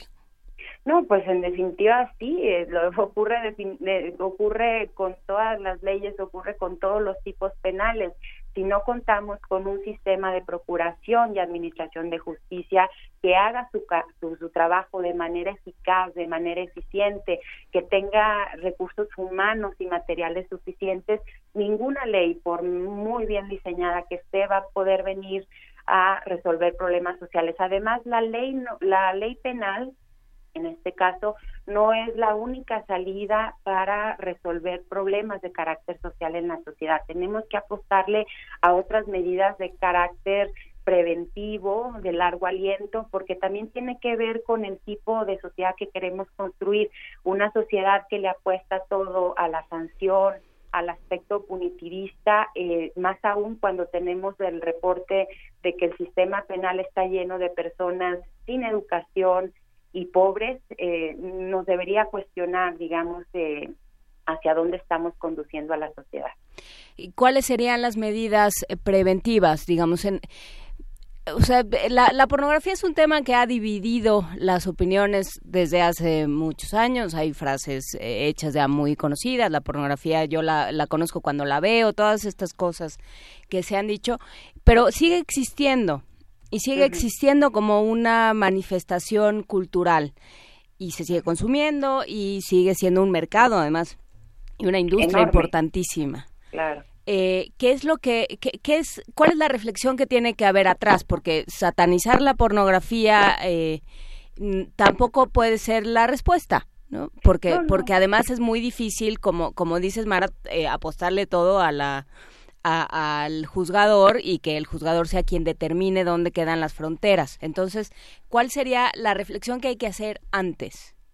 Sí, el, el hecho es que vivimos en una sociedad en donde el tema sexual es un tabú y por tanto, al ser una cuestión prohibida, provoca mucho morbo y mucha curiosidad en la gente joven, en las personas que se están abriendo a una vida sexual. Creo que en la medida en que la sociedad eh, reflexione sobre estas cuestiones, que veamos con apertura nuestro desarrollo sexual, las manifestaciones de nuestra sexualidad, ah, va a haber menos tentación o menos deseo de acercarse a este tipo de manifestaciones que en mucho hay que decirlo, eh, son en determinado momento discriminatorias eh, del cuerpo de las mujeres, que tienen que ver también con una cosificación del cuerpo humano de hombres y mujeres, sobre todo de mujeres con una sexualidad hegemónica masculina y que en definitiva no son las mejores escuelas para el desarrollo sexual de las personas, ¿no? Y sin embargo lo vemos como, como una iniciación a nuestra sexualidad porque a veces no nos queda de otra. En la escuela no se nos dan elementos, en la familia está lleno de- impedimentos, no el diálogo acerca de la sexualidad y las personas así inician su sexualidad a través de este tipo de situaciones. A ver, pero eh, ahí entra otro dilema, porque no tenemos acceso, lo- los jóvenes, los más jóvenes, no tienen acceso a, a diálogos sobre la sexualidad, ni en su casa, ni en escuelas, pero ahora si ven porno también está mal, y entonces no van a tener ningún acceso a nada de esto, no va a generar más confusión, no solo en los más jóvenes, sino en otras personas que también desean tener acceso a este tipo de contenidos y, no necesariamente de, de los más, es más, de los que quisieran, vaya, no me refiero a los que están violando las leyes y los que se están metiendo con la trata de personas, que eso es algo muy distinto y es de lo que está, Claro. de lo que se está discutiendo. ¿Qué va a pasar? Eh, ¿No tendría que estarse replanteando también por, la- el, por el lado de la educación y, y a lo mejor con un programa aparte? Ah, no, por supuesto, es que la educación tiene todo que hacer en esto. Cuando hablamos de que la sociedad eh, trata de resolver sus problemas eh, por la vía punitiva, a través del populismo legislativo, todo lo que estamos abordando es precisamente por la falta de programas de prevención desde la educación. Y eh, yo considero que si en la escuela pudiéramos entender que el cuerpo humano tiene múltiples formas de satisfacción y que bueno, voy a ser muy explícita, pero la satisfacción sexual no tiene que ver solamente con la penetración este, de una forma violenta, como muchas veces se exhibe en la pornografía, sino que tiene que ver con explorar el cuerpo, con masturbarse, con hacer otro tipo de manifestaciones sexuales. Es decir, eh, eh, eh, educar sexualmente tiene que ver también cambiar el paradigma de la sexualidad. Y en una vez que cambiemos la forma de ver la sexualidad, pues habrá cosas que nos llamen la atención y habrá otras que en definitiva no nos llamen la atención. Y creo que esa es una apuesta muy a largo plazo, no se va a arreglar en tres años, pero creo que nuestra sociedad debería de estar pensándose a muy largo plazo, porque lo que vemos son medidas inmediatistas, medidas que tratan de apagar fuegos y que no vienen a resolver ningún problema. ¿Y qué pasa, Mara, con, eh, con la idea de pertenencia del cuerpo? Eh, digamos, un poco, eh, corrígeme si, si, voy, si, si voy mal, pero la, la impresión que yo tengo es que la pornografía tiene que ver con la idea de que tu cuerpo de todas maneras no es tuyo y es para consumo, eh, consumo público, ¿no? O, o es lo único que tienes y por tanto lo pones a, a consumo público. ¿Cómo, ¿Cómo cambiar eso también en, las, eh, en el sistema educativo, digamos, como en el sistema de, de valores, en el sentido de aquello que una sociedad busca o, o, quiere, eh, o, o quiere poner en cada uno de sus, de sus ciudadanos y en cada uno de, de sus miembros y habitantes? Pues es que esa es la gran discusión que se tiene, por ejemplo, en el feminismo con eh, las actividades este, de trabajo sexual eh, en las mujeres, ¿no? Y este y se, se debate mucho la el, el argumento de que el cuerpo de las mujeres o el cuerpo de las personas en general, al final de cuentas es una herramienta de trabajo, porque algunos trabajan con el cerebro, otros trabajan con las manos, este, ellas en su caso trabajan con eh, su sexo, ¿no? Con sus expresiones de sexualidad. Entonces, ese es un argumento que mantiene una parte del feminismo, otra parte del feminismo que es abolicionista mantiene el argumento de que eh, el trabajo sexual lleva a la cosificación de las personas. Creo que se puede hacer un análogo también en la pornografía. Y yo sostendría eh, el hecho de que una sociedad, eh, digamos que en determinado momento se repiensa a sí misma, no debería aceptar ninguna cosificación del ser humano, ninguna. Eso tiene, digamos, consecuencias muy complejas en todo lo que implica eh, la industria, ¿no? En todo lo que implica el capitalismo, en todo lo que implica las relaciones laborales, pero por supuesto lo tiene también en lo que implica expresiones como la pornografía. Y es cierto, ninguna persona debería eh, pensar que su cuerpo es una cosa y por tanto puede ser eh, comercial. Esa es una posición que yo sostengo, pero hay obviamente posturas divergentes al respecto eh, que ven, digamos, las cosas eh, como son en un sistema ya establecido y que argumentan que, bueno, pues así son las cosas y que unos trabajan con unas cosas, otros trabajan con otras, dependiendo de, de lo que hacen. ¿Crees que la UNAM debería pronunciarse desde la, la parte del pensamiento jurídico en contra de eso? Porque, digamos, está, estamos hablando específicamente de un tema que tiene que ver con la sexualidad, pero hay muchas conductas que se atribuyen a la lectura de ciertos libros, a la escucha de cierta música, a la apariencia física, tener el cabello largo o o hacer fisicoculturismo, ponerse tatuajes, etcétera, se le atribuye toda una una hay una criminalización de mucha gente y lo hemos tenido en el sistema penal, no sé, en algún momento en, dentro de las evidencias, dentro de la cadena de la custodia estaba que un, joven adolescente de Aguascalientes hoy es- escuchaba música de los Doors, eh, leía haikus de Jim Morrison, eh, tenía libros de Edgar Allan Poe. Entonces digamos que hay una parte en la que se le atribuye a una actitud, a una conducta, una consecuencia, digamos que quienes ven pornografía este acosan a- a los niños o a las mujeres, pero también quienes leen la Biblia acosan a eso y hacen justicia y tratan de Preguntarle redimir- a los de Pensilvania, y, y por trata- y tratan ¿no? de redimir a las personas que están en pecado y una manera de redimirlas es matarlas ujú. Sí, no, por supuesto. Tú hablas de, de- del derecho, pues, este, al, al libre consumo y a la libertad en ese sentido. Yo creo que la universidad no puede pronunciarse como universidad a favor o en contra, porque precisamente la universidad tiene un carácter de libre pensamiento, no es un espacio para la libertad de, de ideas y, y yo quiero, sí quiero hacer énfasis, las ideas que yo expreso aquí no tienen un sentido punitivista y vu- vuelvo, reitero, no creo que las cosas se arreglen castigando en la sociedad, creo que son apuestas a muy largo plazo y en eso tiene mucho que ver la universidad como un espacio de reflexión, como un espacio de pensamiento, como un espacio de libertad, de discusión y de construcción de conocimiento y de nuevas formas sociales. Más aún la universidad pública. Yo creo que lo que la UNAM tiene que hacer es eh, lo que hace, abrir los debates, eh, compartir conocimiento, crear conocimiento y a partir de eso explorar nuevas formas de ser humanas y de ser humano. Hay que aclarar para ir redondeando un poco esta conversación, para el que nos esté escuchando, la que nos esté escuchando y diga, pero entonces ya no puedo ver nada en mi teléfono, en mi tele, a escondido. A ver, nadie está diciendo que esté mal ver videos y hacer lo que les guste hacer. Lo que se dice es, no se debe distribuir, eh, no se debe realizar, no se debe hacer eh, videos o otro tipo de distribución de, de materiales que exploten o sometan a otras personas. Es, es tan claro como eso. Específicamente se habla mucho de los menores de edad. Ya lo explica de una manera muy clara Mara Muñoz Galván. Y, y hay algunas excepciones, que es lo que me gustaría eh, utilizar para finalizar, Mara. Eh, leo este fragmento, dice, no se sancionará a quien incurra en estas conductas con material que signifique o tenga como fin la divulgación científica, artística o técnica, o en su caso, la educación sexual o reproductiva. En caso de dudas sobre la naturaleza de este material, como ya decíamos hace un rato, el juez solicitará dictamen de peritos para evaluar la conducta en cuestión. Tenemos casos exitosos de eso. Es que sí, me, genuinamente quisiera saber eh, dónde están esos videos de, de, de educación o estas cosas que dicen, ah, es que este sí se puede, o cómo funciona esta excepción, porque queda un poco Sí. claro.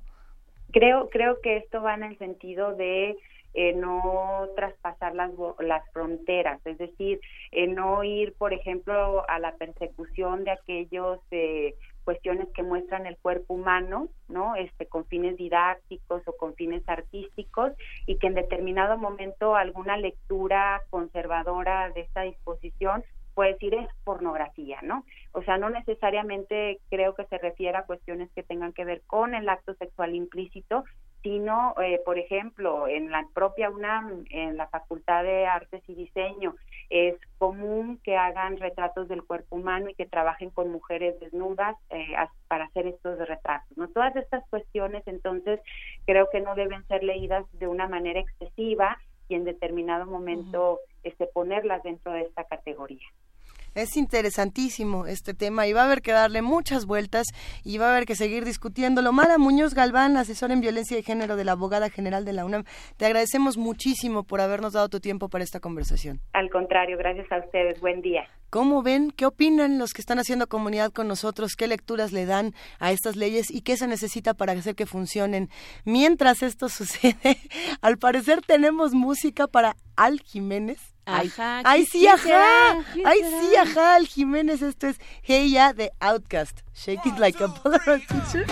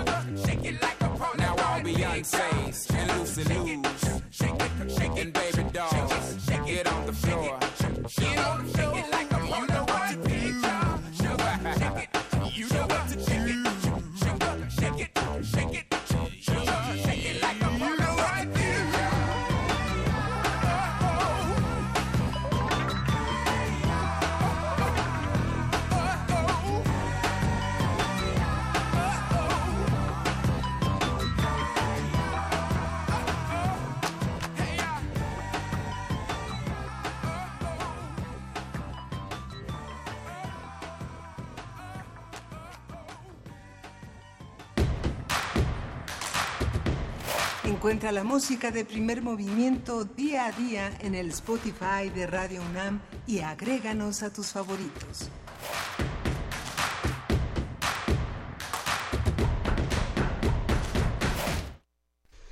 Gracias a todos los que siguen haciendo comunidad con nosotros en arroba P Movimiento Diagonal, Primer Movimiento UNAM y en el teléfono 55 36 43 39. Una buena polémica que se ha desatado en nuestro timeline de Twitter sobre el tema de, de la pornografía, de la trata de personas, eh, de esta ley polémica. eh, Está, está muy interesante. Gracias a todos los que nos están escribiendo. Sí, justamente es, es como señalábamos en la entrevista, tú señalabas, es un tema de educación, ¿no? tenemos que aprender a educarnos todos. A, en el tema de las imágenes hablamos de los puestos de periódico, de la exhibición de las personas en, la tragedia de la muerte, en la, en, en la ciudad, atropellados, heridos, etcétera, baleados. Eh, tenemos que tener como una reflexión profunda nacional sobre la exhibición de todas estas imágenes sin atentar contra la libertad de expresión. ¿no? Sin atentar contra la libertad de expresión, justamente. Pues sí, pero, pero pensando en el, en el respeto a las víctimas, o sea, lo, lo comentábamos fuera del aire, hay un problema con los videos que se suben a redes sociales, los videos que se comparten. También, eh, también habría que pensar como consumidores, eh, seguramente habrá quien nos escuche y diga, no, pero yo no consumo pornografía, ¿no? pero se consumen Tal vez imágenes de otro tipo, imágenes que no están respetando a- al sujeto que está plasmado en la fotografía. Hay que pensar también cuando tomamos un video, cuando tomamos una fotografía en la calle, que tanto estamos respetando a aquella persona a la que estamos retratando, que tanto estamos eh, violando o violentando su intimidad, su derecho a la privacidad. Todo eso en una sociedad y en un mundo tan eh, eh, pues donde se puede almacenar información y se pueden capturar imágenes de manera tan Así es. inmediata, pues es una, una reflexión que tenemos que hacer de manera colectiva. Juan Rosete nos escribe y dice, tengo la duda, ¿la ley eh, pena toda la producción y distribución o el porno que involucra solamente trata de personas? Sí, es una diferencia y hay que estudiar justamente y centrarnos en esa diferencia. Sí, Juan, eh, justo fue lo que nos aclaró Mara Muñoz Galván. Uno puede ver en su teléfono o en su tele o en donde quiera lo que usted quiera siempre y cuando reflexionando en qué estamos consumiendo. Y bueno, nos seguimos con esta reflexión de qué estamos consumiendo, qué es lo que estamos viendo, qué se distribuye, qué no se distribuye en nuestro país. Y nos vamos de inmediato a nuestra nota del día, que es importante. Primer movimiento. Hacemos comunidad. Nota del día. El 30 de junio de 2014, un grupo de militares arremetió contra 22 personas, incluidos dos menores de edad, en el municipio de Tlataya, Estado de México. De acuerdo con la Comisión Nacional de los Derechos Humanos, entre 12 y 15 de, perdón, entre 12 y 15 de las víctimas fueron asesinadas después de, haber- de haberse rendido. Entre septiembre y octubre de 2014 se detuvo a 30 militares que presuntamente estuvieron involucrados en los hechos, pero solo fueron procesados siete de ellos. Eric Zabalgoitia Novales, juez federal del Juzgado Decimocuarto de Distrito de Amparo en materia penal, ordenó a la Procuraduría General de la República reencausar el expediente de la masacre de Tlataya ante la ineficacia de las omisiones cometidas en su investigación. Principalmente se ordenó profundizar en la cadena de mando de la orden de abatir delincuentes en horas de oscuridad. Vamos a hablar esta mañana con Luis Tapia. Es, es importante este tema. Luis Tapia es abogado del Centro Pro Derechos Humanos Agustín Pro Juárez. Eh, buenos días, Luis, ¿cómo estás? Hola, ¿qué tal? Buenos días. Gracias por la por la invitación para platicar de esta sentencia. Le, le damos seguimiento. Han pasado muchas cosas en los últimos días. Cuéntanos, por favor. Sí, eh, como se comentaba al, al principio, eh, al introducir la nota, el, el Poder Judicial de la Federación, a través de un, de un juez federal aquí en la Ciudad de México, ordenó eh, prácticamente reabrir la investigación, aunque en los hechos de facto hay una averiguación previa abierta por los hechos. Es bien sabido que a más de cuatro años de esta ejecución arbitraria no hay ninguna persona que esté rindiendo cuentas ante ante la justicia. Los militares que se habían que habían sido detenidos y acusados de los hechos fueron liberados porque otro otro juez federal determinó que las pruebas que habían sido presentadas en su contra eran insuficientes. Eh, este mismo juez no descartó la existencia de la ejecución, más bien eh, dijo que quienes se le habían presentado eh, no, no, no habían sido presentados con pruebas suficientes, ¿no? Y, esto habla del trabajo eh, deficiente de la Procuraduría General de la República, ¿no? Quien, quien determinó que existió una ejecución arbitraria en Tlatlaya fue, eh, por un lado, la Comisión Nacional de los Derechos Humanos a través de, de la recomendación por grave violación a derechos humanos que emitió en el 2014 y por otro lado la Procuraduría General de la República, ¿no? Eh, sin embargo, eh, debido a que no ha habido una investigación profesional, una investigación eficiente que agote todas las líneas de investigación, hoy decimos que el caso de Tlatlaya se encuentra en, en la impunidad, ¿no? Eh, y, y me gustaría decir ahora en, en este enmarque general que es importante recordar también que este amparo eh, fue promovido por Clara Gómez, una sobreviviente de los hechos y mamá de una de las menores de Erika, que, murieron ese día eh, en, en esta ejecución arbitraria y que a partir de su valiente testimonio pudimos saber que no se trató de un operativo exitoso como se dio a conocer eh, por las autoridades del Estado de México principalmente, sino que se trató de una, una ejecución eh, arbitraria. Entonces, ella es la amparada con la representación legal del Centro PRO, a ella se le reconoce en violado su, su derecho a, eh, a la coadyuvancia, a, a poder ofrecer pruebas que sean desahogadas y su derecho a la impartición de justicia, que está muy vinculado con el derecho humano al acceso a la justicia, ¿no? Entonces, a, la- a partir de la de estos derechos es que se ordena reencauzar la investigación para fortalecerla, para investigar esta orden de, de abatir delincuentes y determinar responsabilidades. El tema del ejército y las eh, investigaciones periciales siempre ha sido como un, un, un, tema muy difícil de abordar. Luis, ¿hay un elemento de autocensura, digamos, entre los eh, peritos de la PGR para poder establecer una, una culpabilidad de las Fuerzas Armadas que actúan en, el orden de lo civil sin tener la preparación, sin tener el criterio y la, la distinción de a qué se están enfrentando? No, no sé si, si es un, una cuestión de autocensura o de, o, o de decisión, ¿no? Para, para abstenerse de investigar. No, no, no, no sabría decirlo. Lo que sí, y lo que salta del expediente, es que no se ha querido analizar la pericial que hizo la Comisión Nacional de los Derechos Humanos en relación a esta discrepancia entre el número de víctimas de la ejecución arbitraria, ¿no? La, la CNDH habla, como bien decían ustedes al principio, de entre 12 y 15 personas, la PGR ha hablado de entre 8 y 11, entonces justamente este análisis pericial que se hizo por la propia Comisión Nacional puede ahondar en la determinación de, de responsabilidades, es decir, de las 22 personas que fueron privadas de la vida, entre 12 y 15 habrían sido ejecutadas en una especie de pelotón de, de fusilamiento, lo cual eh, es una práctica totalmente prohibida, ¿no? Totalmente ilegal.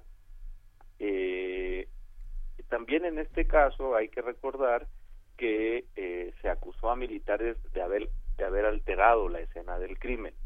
Y, yo creo que es muy importante tener en cuenta esto porque primero el caso de Tlatlaya se enmarca en un contexto eh, de utilización y profundización del ejército en tareas de seguridad pública después en una práctica de encubrimiento e impunidad de estas graves violaciones a derechos humanos cometidas por las fuerzas armadas y esto se manifiesta a través de la alteración de, de escenas del crimen y ahí es donde la parte pericial adquiere una importancia fundamental, ¿no? Porque eh, a veces por la propia alteración ya no es posible determinar bien a bien qué pasó, pero sí es posible determinar que se alteraron los hechos y que además no es conveniente bajo ninguna circunstancia que los militares sean los primeros intervinientes en este tipo de casos, ¿no? Ellos ya no pueden tocar ninguna escena de crimen donde están acusados de, del delito.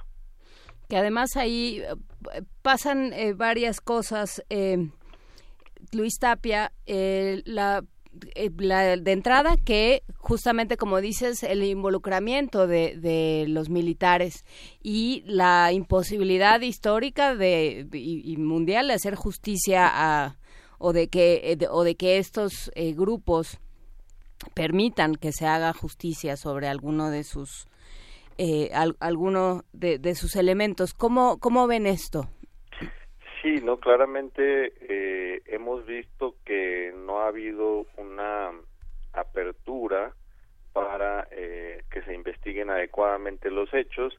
Aquí, en este caso, ciertamente la responsabilidad eh, recae en mayor medida en la Procuraduría General de la República, ¿no?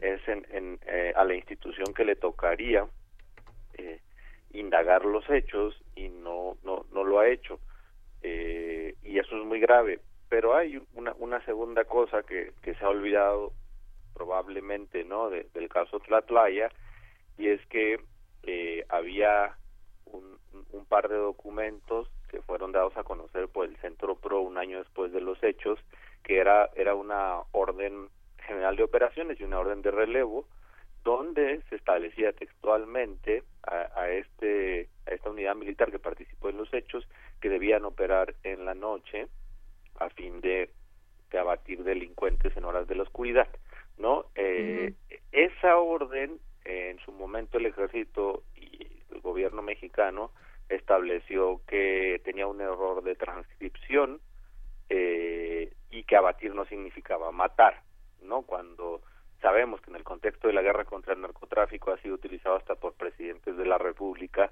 abatir como sinónimo de matar.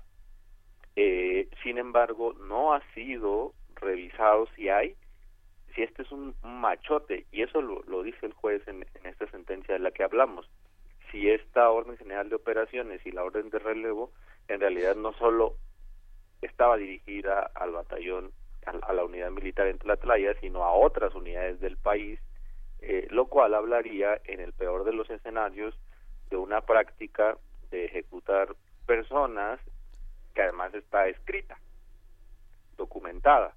Eh, hoy lo que dice esta sentencia es que debe investigarse la cadena de mando, es decir, todos Claro. los que intervinieron en esta orden, en el nacimiento de esta orden, e incluso investigar si hay otras, hay otras similares. Y como, como se están planteando las cosas y como ves tú este caso, Luis Tapia, ¿qué tantos tlatlayas puede, qué tantos tlatlayas hay en nuestra historia de los que no nos acabamos de enterar? ¿Y qué tan factible es que vuelva a suceder? Bueno, esa, esa pregunta es muy muy importante, ¿no? Primero, ahorita recordaría de, de primer momento casos similares en estos años, ¿no? El, el caso de, de Ostula, donde un niño fue privado arbitrariamente de la vida, eh, el caso de La Calera, donde fueron siete personas, el caso de Palmarito, donde todos vimos un video donde se ejecutaba una persona rendida. Eh, en realidad hay otros casos de ejecución imputables al, al ejército mexicano. Y de la segunda parte de tu pregunta, diría que, que estamos en mucho riesgo, ¿no? El año pasado se aprobó la Ley de Seguridad Interior que justamente normaliza y legaliza eh, la utilización del ejército en tareas de seguridad pública y somete al poder civil, al poder militar, a través de la creación de un comandante de las Fuerzas Armadas al cual le rendirán cuentas, según esta ley, eh, autoridades civiles, ¿no? Bajo la figura de, de la eh, declaratoria de la protección a la seguridad interior, ¿no? Esta ley que ha sido eh, unánimemente impugnada por organismos de derechos humanos y cuestionada por organizaciones internacionales eh, y que está pendiente en la en la Suprema Corte va en el sentido contrario, ¿no? El, lo que está a debate en este momento en el país es cuál es el modelo de seguridad que, que se quiere implementar eh, y, y tenemos que discutir que, que si lo que queremos es un modelo utiliza la fuerza o un modelo más bien de corte ciudadano, donde se fortalece la, la, las fuerzas civiles y no a las fuerzas armadas, ¿no? Eh, y entonces, si continuamos con esta ley, si continuamos en este paradigma, el riesgo es de que pasen más la playa, sus tulas, la calera o Rosarito. Y como cómo se está anunciando el eh, Alfonso Durazo, quien está perfilado para ser el próximo secretario de Seguridad Pública, habló a principios de esta semana sobre el proyecto que tiene el, el gobierno del próximo sexenio para seguridad pública y cómo y cómo lo quieren eh, cómo quieren trabajar. Y digamos esto en coordinación con lo que ha, estado haciendo Olga Sánchez Cordero y otros eh, también otros personajes que van a integrar el próximo gobierno con las mesas de pacificación. Tú eh, hay una lectura optimista cómo cómo lo ven desde el Centro de Derechos Humanos Agustín Pro Bueno, inicialmente eh, lo que decimos es que es un buen un buen gesto eh, y, parece, ¿no? Que van por el sentido correcto, salirse del paradigma militar y pasar al paradigma de la pacificación, ¿no? Al menos en el discurso es un una un buen signo. Eh, sin embargo, hay cuestiones concretas que tienen que revisarse todavía. Esta ley a la que me refiero, la ley de seguridad interior, está hoy vigente, aunque ciertamente hay una parte de ella que no, por decisión del, del presidente actual.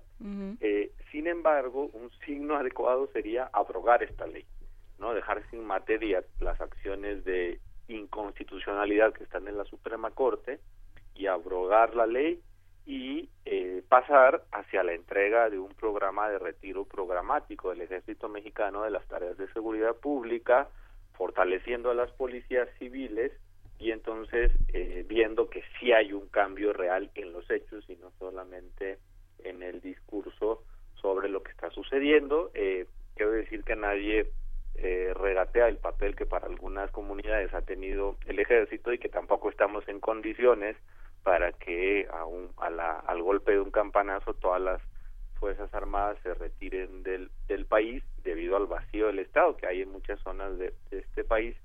Sin embargo, si empieza un fortalecimiento de, de, de las policías civiles, de, las, del- de otro tipo de policías y unas mejores condiciones, entonces podemos estar hablando de un verdadero cambio de, de paradigma. Pero ciertamente todavía está en observación y en trámite lo que va a suceder sobre esto, ¿no? Y, y, y, y como decía al principio, el, el cambio de discurso da buenas señales.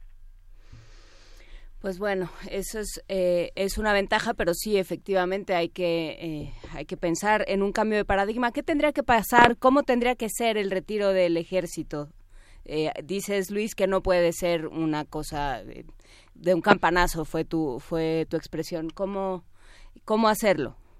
Claro, lo que se ha platicado a través de diversos foros eh, i- impulsados por diversas organizaciones y por la propia academia, la Universidad Iberoamericana, el, CIDE, eh, pasa por varias cosas, ¿no? Pasa por un cambio en la política de drogas, que también ya el nuevo gobierno lo ha discutido a través de la eh, despenalización de, de algunas sustancias. Pasa también por empezar a eh, entender cuál es el marco, sobre todo laboral y jurídico, que aplica a las policías, eh, pasa por fortalecer policías municipales, estatales, eh, federales, para que empiece, como al tiempo que se fortalecen estas policías, se debilita la presencia del, del ejército mexicano, ¿no? El, el primer paso que se ha dicho que tiene que hacerse es que se discuta este modelo, que se construya y una vez hecho se ejecute, ¿no?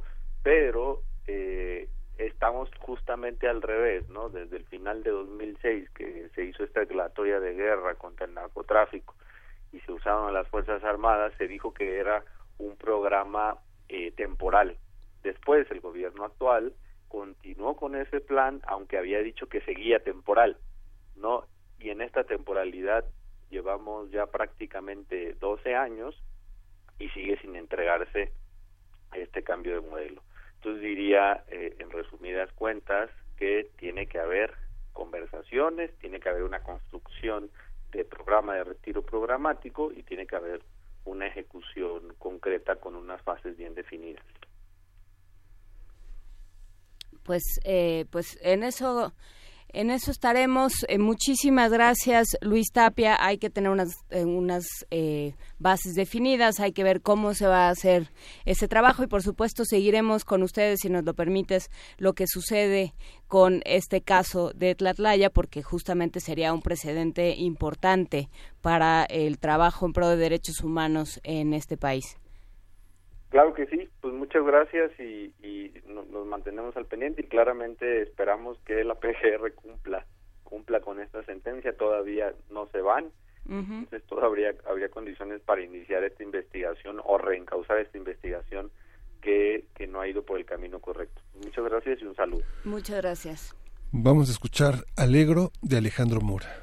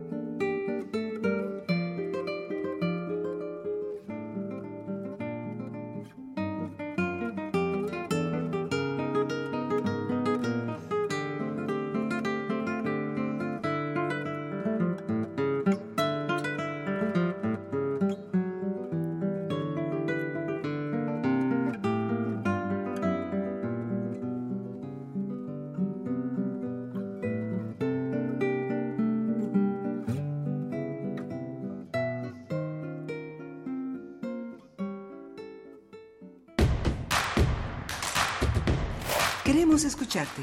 Llámanos al 55 36 43 39 y al 55 36 89 89.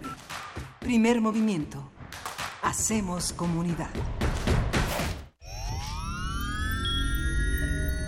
En alguna dimensión de este infinito número de universos existe un tren que conecta a Londres con Beijing. Los combustibles fósiles han sido reemplazados con biocombustible y los autos podrán volar. Donde el ser humano ha prolongado indefinidamente su esperanza de vida. Y su conciencia podría trascender su muerte. Ese universo podría ser nuestro universo. Resistor. Esto es una señal. Miércoles. 22 horas. Por el 96.1 de FM. Radio UNAM.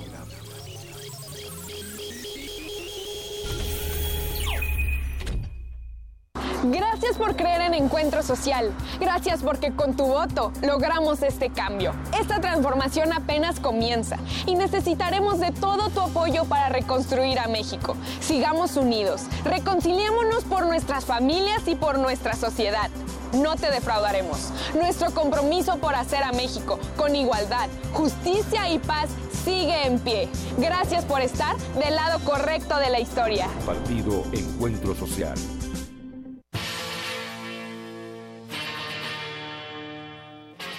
Después de 50 años, cuando despertamos, el rock seguía ahí. Como los dinosaurios que nunca existieron, dejó huellas de su paso por el mundo. El rock fue la música de la juventud de los años 60 y 70. Hoy la desenterramos para volver a vivirla, para emocionarnos con ella. Cuando el rock dominaba el mundo. Todos los viernes a las 18.45 horas, por el 96.1 de FM. Radio UNAM, experiencia sonora.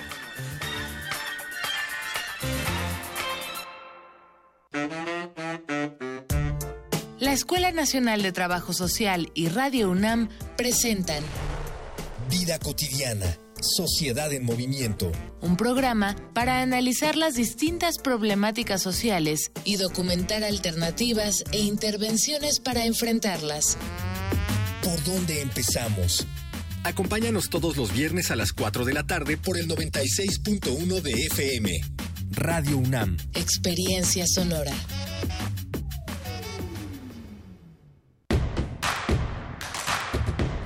Encuentra la música de primer movimiento día a día en el Spotify de Radio UNAM y agréganos a tus favoritos.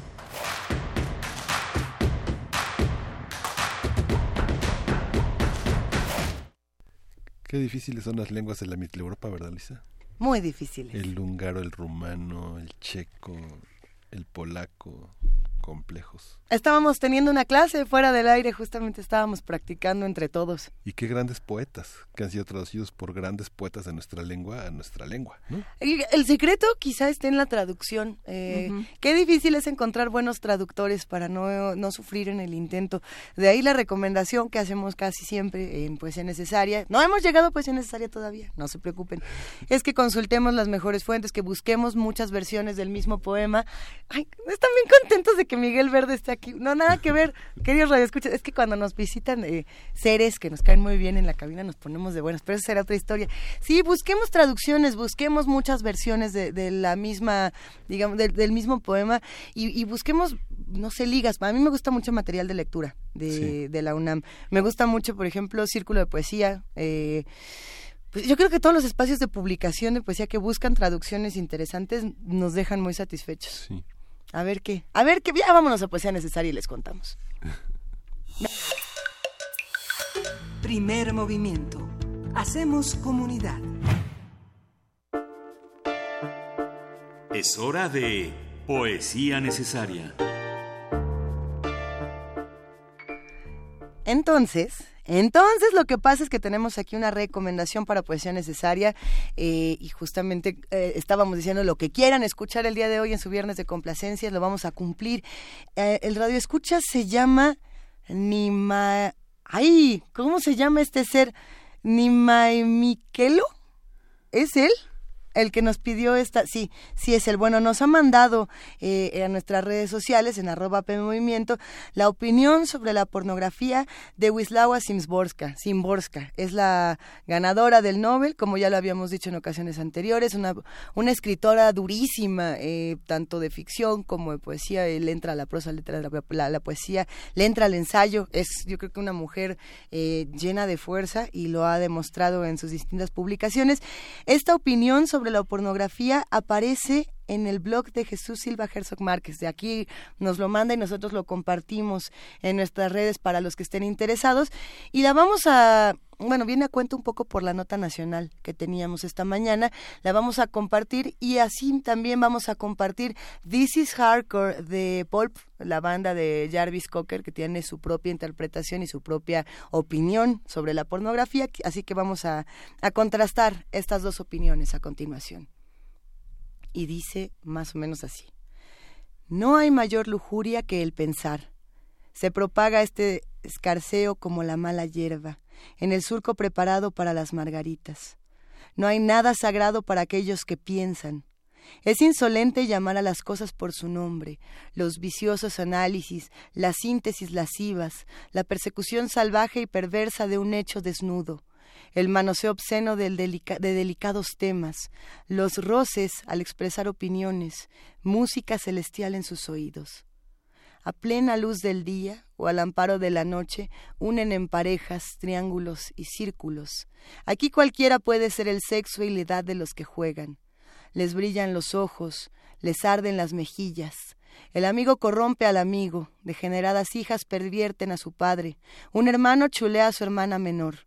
Otros son los frutos que desean del prohibido árbol del conocimiento y no las rosadas nalgas de las revistas ilustradas. La pornografía es tan ingenua en el fondo. Les divierten libros que no están ilustrados. son solo más a menos por frases especiales, marcadas con la uña o con un lápiz. This is hardcore.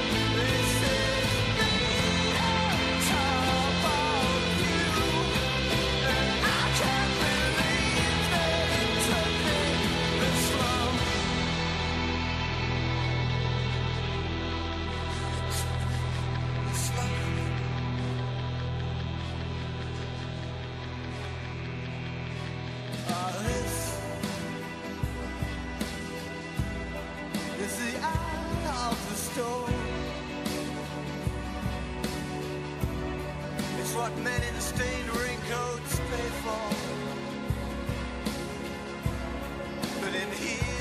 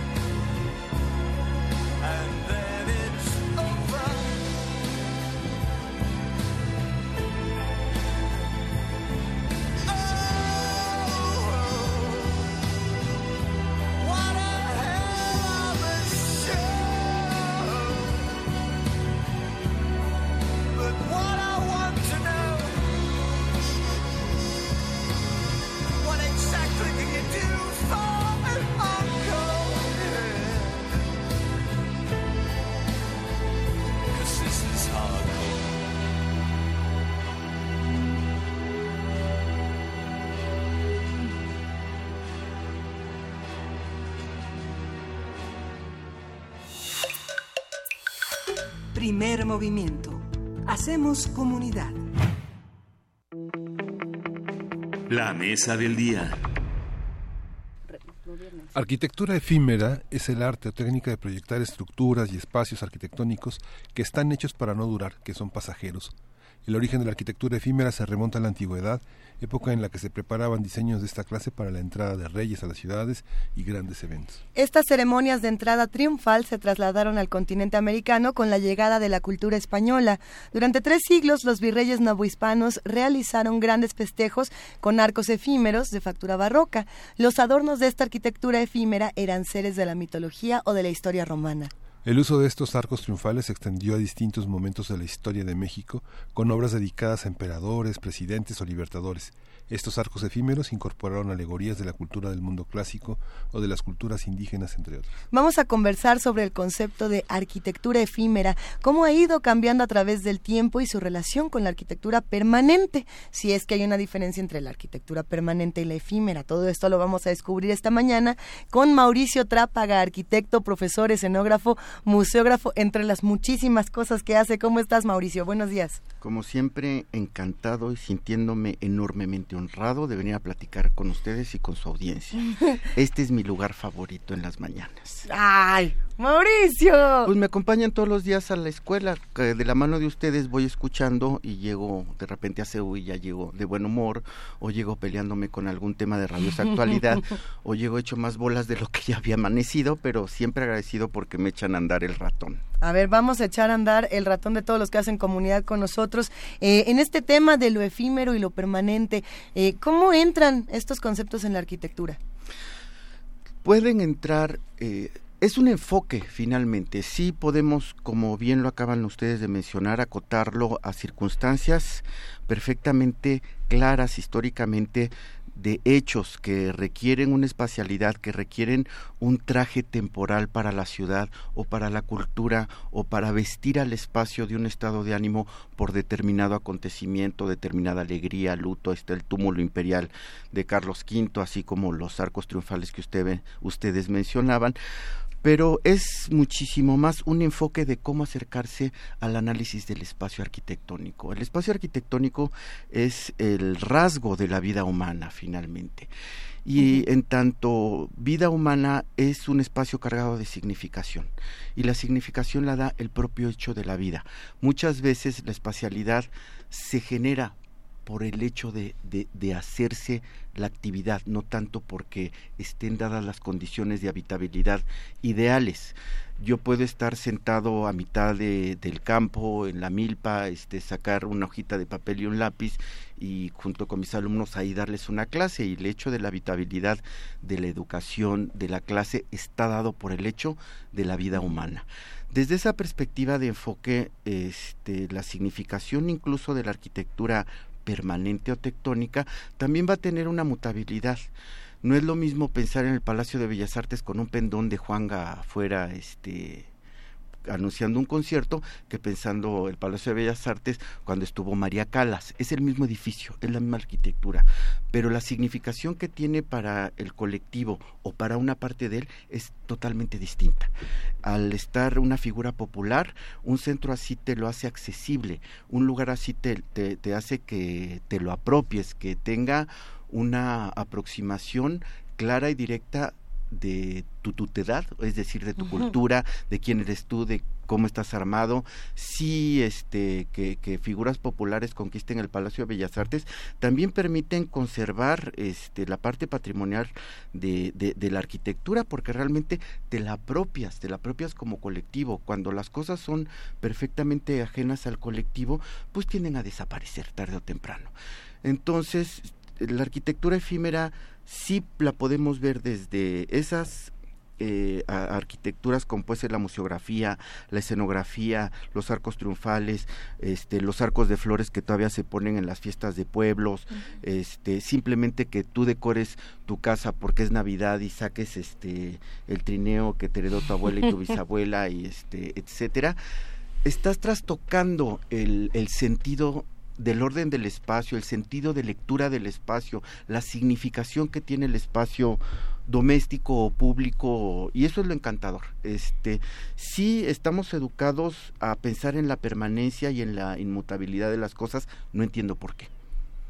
Pero así, así estamos acostumbrados a construir o por lo menos mi generación, este tu futuro, la vida, tu carrera, buscando la permanencia cuando eso no existe. Este, cada día somos diferentes, cada día te enfrentas al monstruo del espejo con, junto con el que te lavas los dientes, este, y te encuentras una sorpresa eh, cada, cada día y generalmente en mi caso estoy muy agradecido con la vida porque las sorpresas que me encuentro finalmente me agradan y me sigo cayendo bien y es un privilegio. Pero este somos mutables, ¿no? De repente se me cayó el currículum en el salón y salió una copia de mi título y mis alumnos se carcajearon diciendo, ¿esto eras tú? O sea, y era la foto de mi título cuando tenía 25 años, ¿no? Y este, y según yo, sí, sí soy yo, ni siquiera era yo, soy yo, pero no soy yo, o sea, ya hay una un trastocamiento, hay una evolución, hay un envejecimiento, hay una vida que corre y transcurre. Entonces, finalmente la arquitectura efímera también es entender ese enfoque, que la vida transcurriendo en el tiempo, es tener esa visión tanto sincrónica como diacrónica, es decir, ¿a qué me refiero? Entender la arquitectura en sus propios términos, en el momento histórico que se produce y por lo que se produce, a entenderla al paso del tiempo en este tiempo actual y vuelvo al Palacio de Bellas Artes. El Palacio de Bellas Artes como significado del Gran Teatro Nacional Porfiriano, que tiene una aspiración de ser una gran casa de ópera con un estilo este, de rabiosa actualidad en ese momento que no cristaliza como tal por lo que todos sabemos de la revolución lo termina este Federico Mariscal y Piña y por dentro es un estilo llamado Art Deco, este Depende de qué esquina vea uno, ¿no? Depende de qué esquina uno y, y cuál, cuál este autor hayas leído, pero finalmente sí es una una esquizofrenia el adentro y afuera, ¿no? Estás entrando como a la cabina del Doctor Who, que afuera tienes un cabina telefónica londinense y adentro te encuentras este el monumento a la revolución y al discurso revolucionario con este la gala del muralismo mexicano y lo vemos de lo más natural, ¿no? Entonces, este ese edificio pensado en sus términos originarios tiene una carga significativa que se va ajustando, que se va adaptando, que sí termina siendo el Gran Teatro Nacional sin tener la etiqueta de, de, de- de- ponerle en la puerta el Gran Teatro Nacional. Sí, así lo entendemos, así lo ejercemos y este y como tal ese significado lo hace una circunstancia mutable. Entonces también la arquitectura efímera es esa oportunidad de acercarnos a la arquitectura para ampliar también eh, las vertientes de análisis, la- los vertientes de la teoría y por lo tanto acercar el proceso de enseñanza de una manera este, más amplia, más clara, porque de repente cuando yo estudié arquitectura y en el Pleistoceno tardío, este, sacabas tu plano, independientemente que te decían que el proyecto era una vasca espantosa, no puedo decir, no puedo citar exactamente qué era lo que decían, pero este sí era una vasca espantosa, por eso uno va a la escuela para aprender. Este, la, la, el sistema educativo en el que me tocó de repente era búscale, muévele, no me late. Entonces, este, necesitas agarrarte de algo, ¿no? O sea, sí hay gente enormemente talentosa que ese estímulo es suficiente para poder desarrollar una articulación espacial bidimensional que se puede convertir en, en- en- en una arquitectura maravillosa. Hay gentes este, más de a pie como yo que sí necesitaban otro tipo de estructuración mental, otro tipo de argumentos para poder echarte un clavado en estos misterios de la creatividad y del diseño. Entonces, por eso termino haciendo estas cosas. Este, todo lo que yo hago tiene que ver con mis incapacidades y mis preguntas y mis porqués. Es decir, así como las relledonas y cómo las rellenan, pues igual, cómo se hace la arquitectura, entendiéndola. Entendiéndola además, en el caso de la arquitectura efímera, a ver, eh, tiene mucho que ver el usuario, o sea, tiene mucho que ver para qué, qué, es lo que vas a colocar, ¿no? El, es, es la arquitectura pensándola en, en relación al objeto al que, al que cubre o al que guarda o Es al la que ropa arropa. del colectivo, es la ropa con el que se viste el colectivo. Entonces, ¿cómo, por ejemplo, se piensa una, una escenografía? Porque una escenografía es como el ejemplo más eh, claro o uno de los ejemplos más claros junto con la museografía de la arquitectura efímera. Tiene la ventaja de ser el área Montessori de, de- de la espacialidad, porque El área Montessori de la espacialidad. En- si lo tomas, bueno, depende del escenógrafo, estamos de acuerdo, pero si lo tomas como la parte esencial de la comunicación, la escenografía está comprometida a comunicar una circunstancia ambiental, atmosférica, cultural, temporal, este, de postura en, en- en es- espacios de tiempo que duran dos horas, tres horas y que a través de lo que tú pones en un escenario tienes que transmitir pues que este ahí va a salir Edipo por la puerta del medio y que estás en Tebas este o que de repente va a salir eh, Museta en una carroza en, la Bohème y estás en el barrio latino y estás este en la víspera de Navidad y lo, lo que importa no es lo que pone el escenógrafo, lo que importa es lo que entiende el público. Entonces, con, con quien te comunicas es con el colectivo. El colectivo es el que tiene que reconocer. Esa es la parte eh, pública de, de- de- del rito. También tiene que ver con el rito. Los ritos sirven para que nos reconozcamos socialmente, nos reconozcamos como parte de, parte de ser mexicanos, parte de ser de la cultura occidental, parte de que sí nos tocó leer López Velarde y también nos tocó que nos pusieran los discos de Cricri y de la Bohème este nosotros como cultura los mexicanos somos un colectivo muy sofisticado con una cantidad de vertientes culturales que nos permiten legitimar cualquier cualquier cosa. Entonces nosotros no pirateamos, eso de que pirateamos es mentira. Tenemos la genética suficiente para comprobar que sí también somos mongoles, si nos da la gana, franceses, este rusos o de o de, de Coyoacán, co- Coyote Tepaneca como yo, ¿sí? Es- y eso es, eso es la maravilla de la cultura. Ejercer tu cultura quiere decir también eh, irte al confil del borde de esa cultura, legitimarlo, entenderlo, que también es parte de comprendernos y entendernos y reconocernos.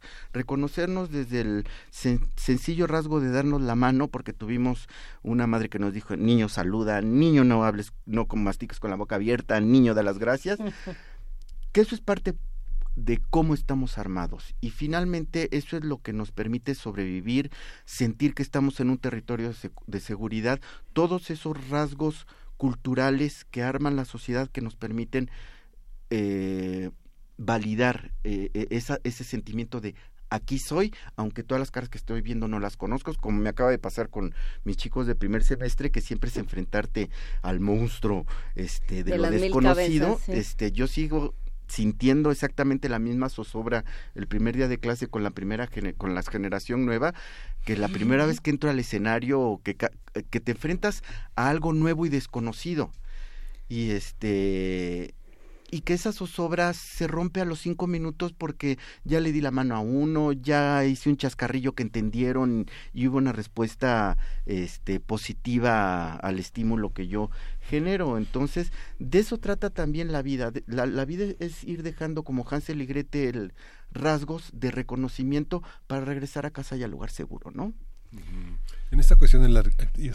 No, solamente un comentario que nos dejó Isra SP en, en nuestras redes sociales que preguntaba sobre la arquitectura efímera en nuestro propio cuerpo que era un poco lo que mencionabas al, al principio de la conversación desde la imagen eh, de, tu propia fotografía hace tantos años. Eh, ¿Cómo entra e- este concepto en el cuerpo humano si es que puede entrar o no? ¿El vestuario se consideraría arquitectura efímera? Este, mm, ahí depende cómo trabajes. Yo trabajo a partir de la definición de la arquitectura es el territorio que permite que la vida fluya.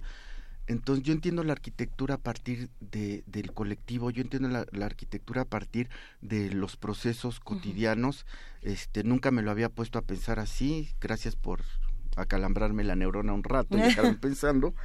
Este, nosotros somos arquitectura, sería un poco la, la, la pregunta que me, que me produce este estímulo.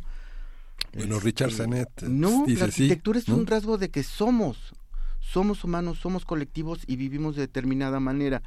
Este, sí puedes pensar que el vestuario puede ser arquitectura en tanto lo construyes, en tanto lo diseñas. Sí puedes pensar también tu cuerpo como una arquitectura.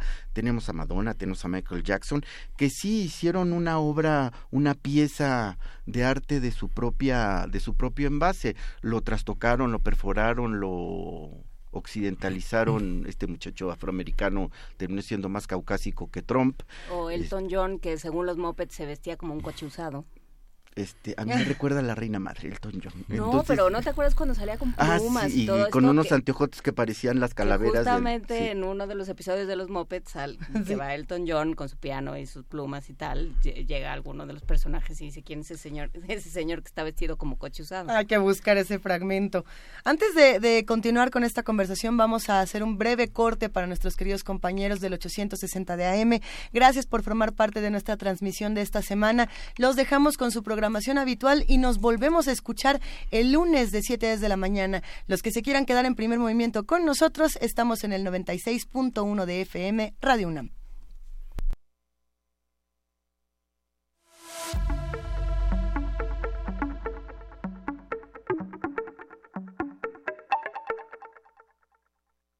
Y seguimos en esta conversación con Mauricio Trápaga, hablando un poco de arquitectura efímera, arquitectura permanente. Nos quedamos en el cuerpo, la ropa. eh, por ahí, Sí. yo me imagino, bueno, no sé, me quedé pensando en los años 90, debe haber sido cuando eh, en el mundo de los estilistas, yo ya no sé ni por qué llegamos aquí, ¿va? Pero empezaron a hablar de este concepto que era hair architecture, algo así como cabello y arquitectura.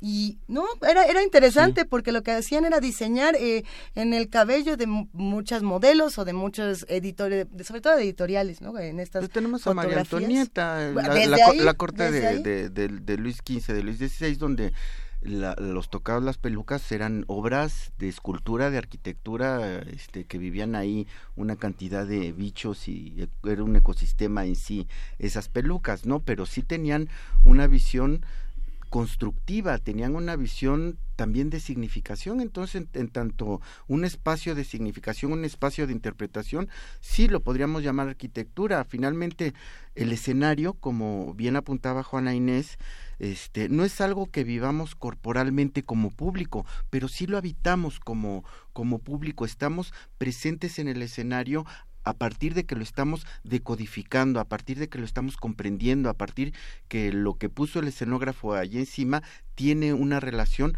con nuestras espacialidades, con nuestro repertorio de memoria, entonces no nada más se habita este de bulto 3D, sino se habita en la conciencia, sea, por eso podemos también hablar de realidades virtuales, de espacios virtuales y en tanto ese espacio pues es susceptible de arquitecturizarse. Las, las, las peluquerías en, en París, digo, las calles de las peluquerías, no me acuerdo qué calles se hace con el Faubourg Saint-Denis, que están, eh, todas tienen aparadores y los peinados de las poblaciones diversas que, que están en París son muy impresionantes. No sé si en, en otras ciudades hay algo así, de peluquería así. Pero bueno, anotando lo que señalas del cuerpo, Luisa, hay un libro extraordinario de, de Richard Sennett que se llama Carne y Piedra, que imagino que muchos arquitectos lo deben de tener como una referencia muy interesante, porque justamente la arquitectura se conjuga en, esta, en este cruce entre el cuerpo que se coloca frente a las piedras, a los enormes edificios como el Partenón o como el Coloso, etcétera, ¿no? La dimensión del hombre frente a lo que toca, ¿no? Tocar el techo en una habitación, ponerte el suéter y chocar con la lámpara o, o nunca alcanzar el techo, nunca poder cambiar un foco, son, son dimensiones importantes de algo que puede ser también efímero, ¿no?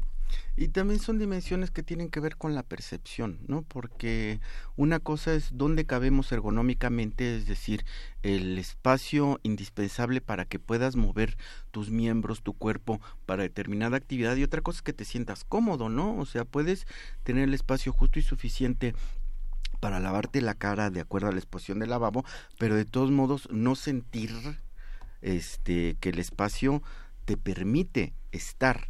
También la, la ¿No la- te hallas, por ponerlo en términos mexicanos? claro, no te hallas, yo en, en muchos lugares no nos hallamos y tiene que ver con este precisamente la cuestión cultural, tiene que ver con el, el, el cómo somos además de una entidad física medible, somos una entidad sensorial fundamentalmente, ¿no? Entonces, cuando de repente se nos baja la presión y estamos todos mareados y este percibimos el mundo de otra manera. ¿Qué pasa, por ejemplo, en... Ustedes disculparán, pero voy a ir hacia la arquitectura efímera más, eh, más eh, canónica, por ponerlo en sus términos. Eh, Convencional. ¿Qué pasa, por ejemplo, con estos espacios que se han convertido en museos y que de pronto justamente sientes que ya no puedes más de cansancio y lo que pasa es que el espacio no está hecho para, para ser un museo? ¿Qué, ¿Cómo ha ido cambiando, por ejemplo, la museografía? ¿Qué hemos ido entendiendo de, los grandes museos? O sea, ¿cuál es la diferencia entre el Museo de San Carlos y el Museo de Antropología, por, hablar de dos espacios eh, de esta ciudad? Bueno, tenemos que también partir de lo que le da origen a la actividad. Lo que le da origen a la actividad es lo mismo que un este bodeguero de, de la Merced, ¿no? Es acumular, es la acumulación y de repente querer clasificar esa acumulación y este conservar, exhibir, pero primero era este coleccionar y conservar, exhibir vino después. El exhibir implicó abrir la puerta e invitar a la gente y abrir la puerta y disponer las cosas para que las, las cosas pudieran ser vistas, ya no nada más coleccionadas y conservadas. Este, y yo creo que los museos como género es fascinante porque en, en su escasa vida estamos hablando de un género que tiene realmente 200 años a lo más eh, ha tenido una evolución exponencial en donde el museo actual no tiene nada que ver con esos gabinetes de curiosidades este a propósito también de lo que hace Luisa este y con ese coleccionismo de rarezas, sino ya tiene que ver muchísimo más con procesos sociales y generar un espacio que permita esos procesos sociales sobre texto de una colección, una acumulación, un detonador emotivo. La diferencia entre el Museo de San Carlos y este y el Museo de Antropología, el Museo de San Carlos era el Palacio de los Condes de Buenavista, eh, una de las obras más bonitas de Manuel Tolsá, donde se suelta la trenza en el clasicismo, hace una elipse maravillosa en el en el patio y este y resuelve geométricamente un- una singularidad que es digna de ir a, ir a verse per se el edificio nada más no tuviera nada extra Metrobús Tabacalera, no se lo pierdan. Exactamente. Posteriormente ahí fueron a, a- a donar, entre comillas, este, las colecciones que tenía la Academia de San Carlos. Por eso es el Museo de San Carlos, porque este, se funda a partir de las colecciones de la Academia. Entonces es una casota grandota, ricota, adaptada para exhibir una colección de una escuela. Y aparte este la colección de material didáctico porque hay que entender la colección de la escuela de San Carlos no como las grandes obras de arte momificadas.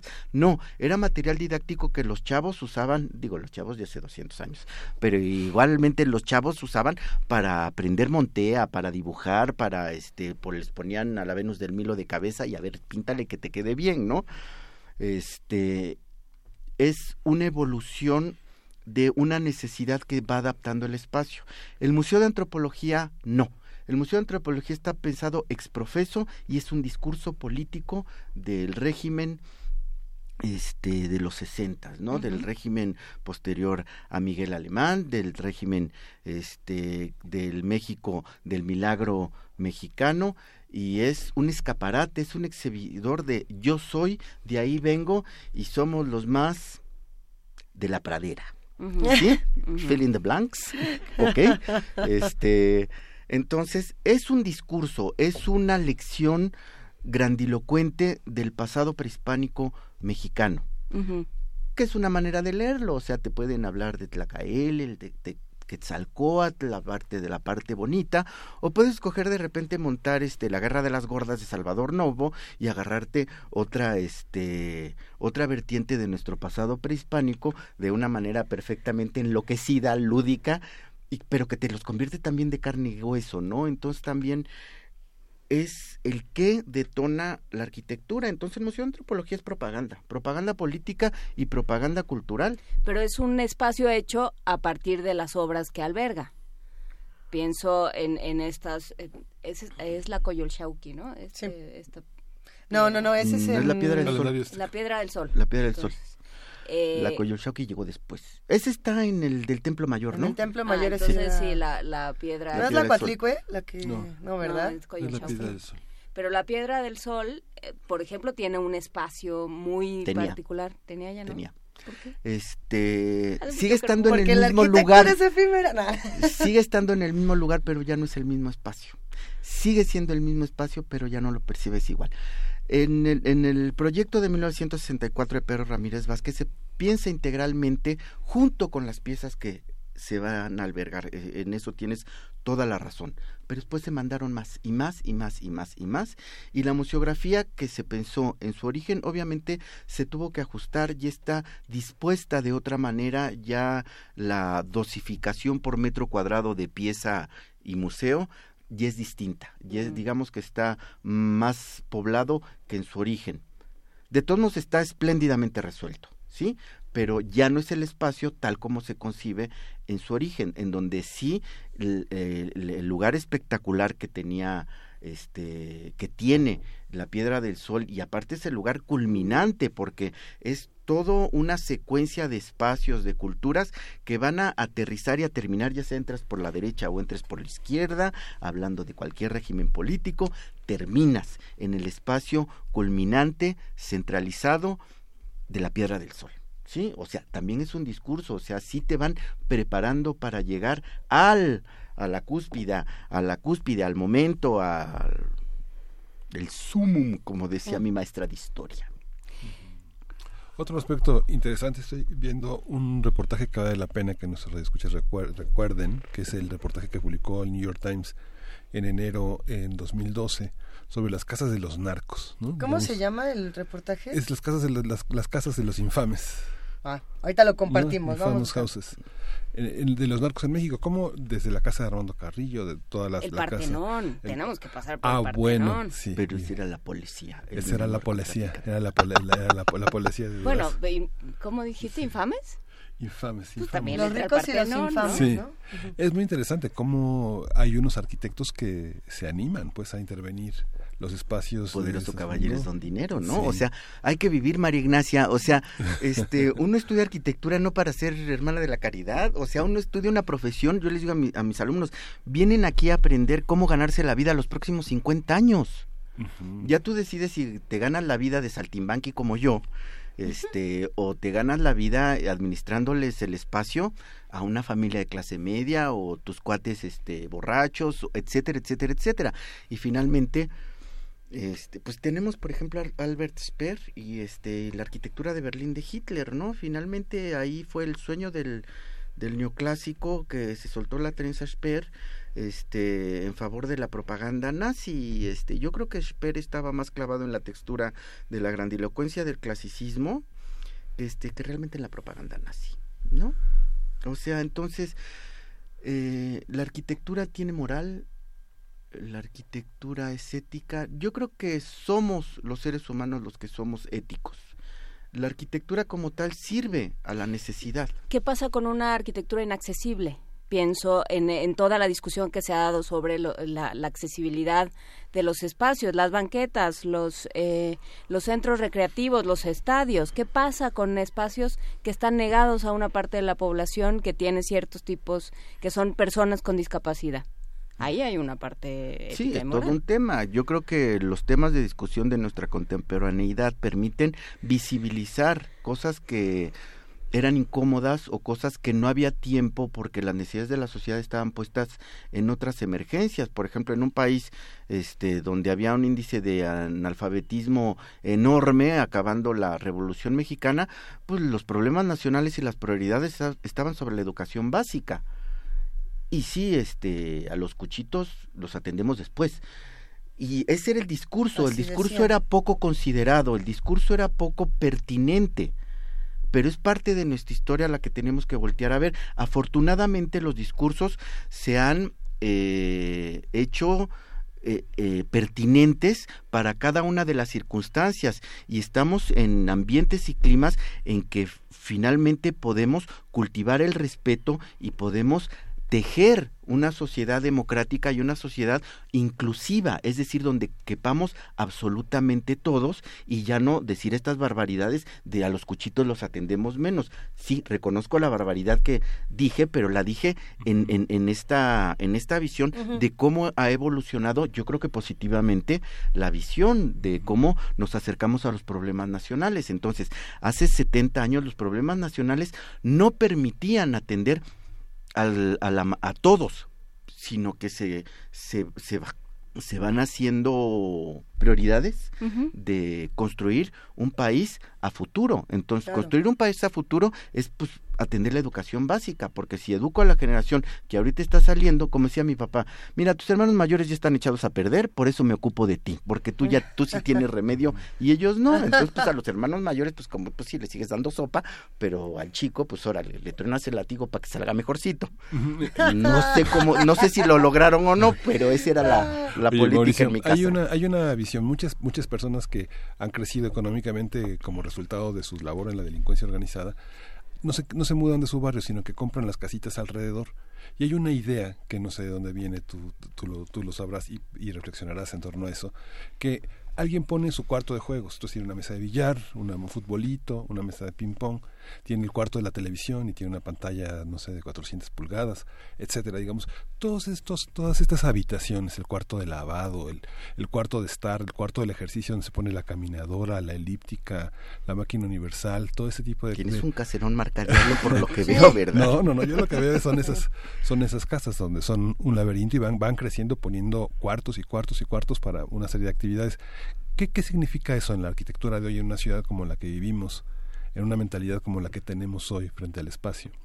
Me sonrío porque me hiciste acordarme de un libro maravilloso de Pita Amor que se llama Yo soy mi casa, Ajá. que precisamente nos regala la espacialidad de las casas porfirianas a partir de platicarnos la casa de su abuela. Cómprenlo, léanlo, es una laja.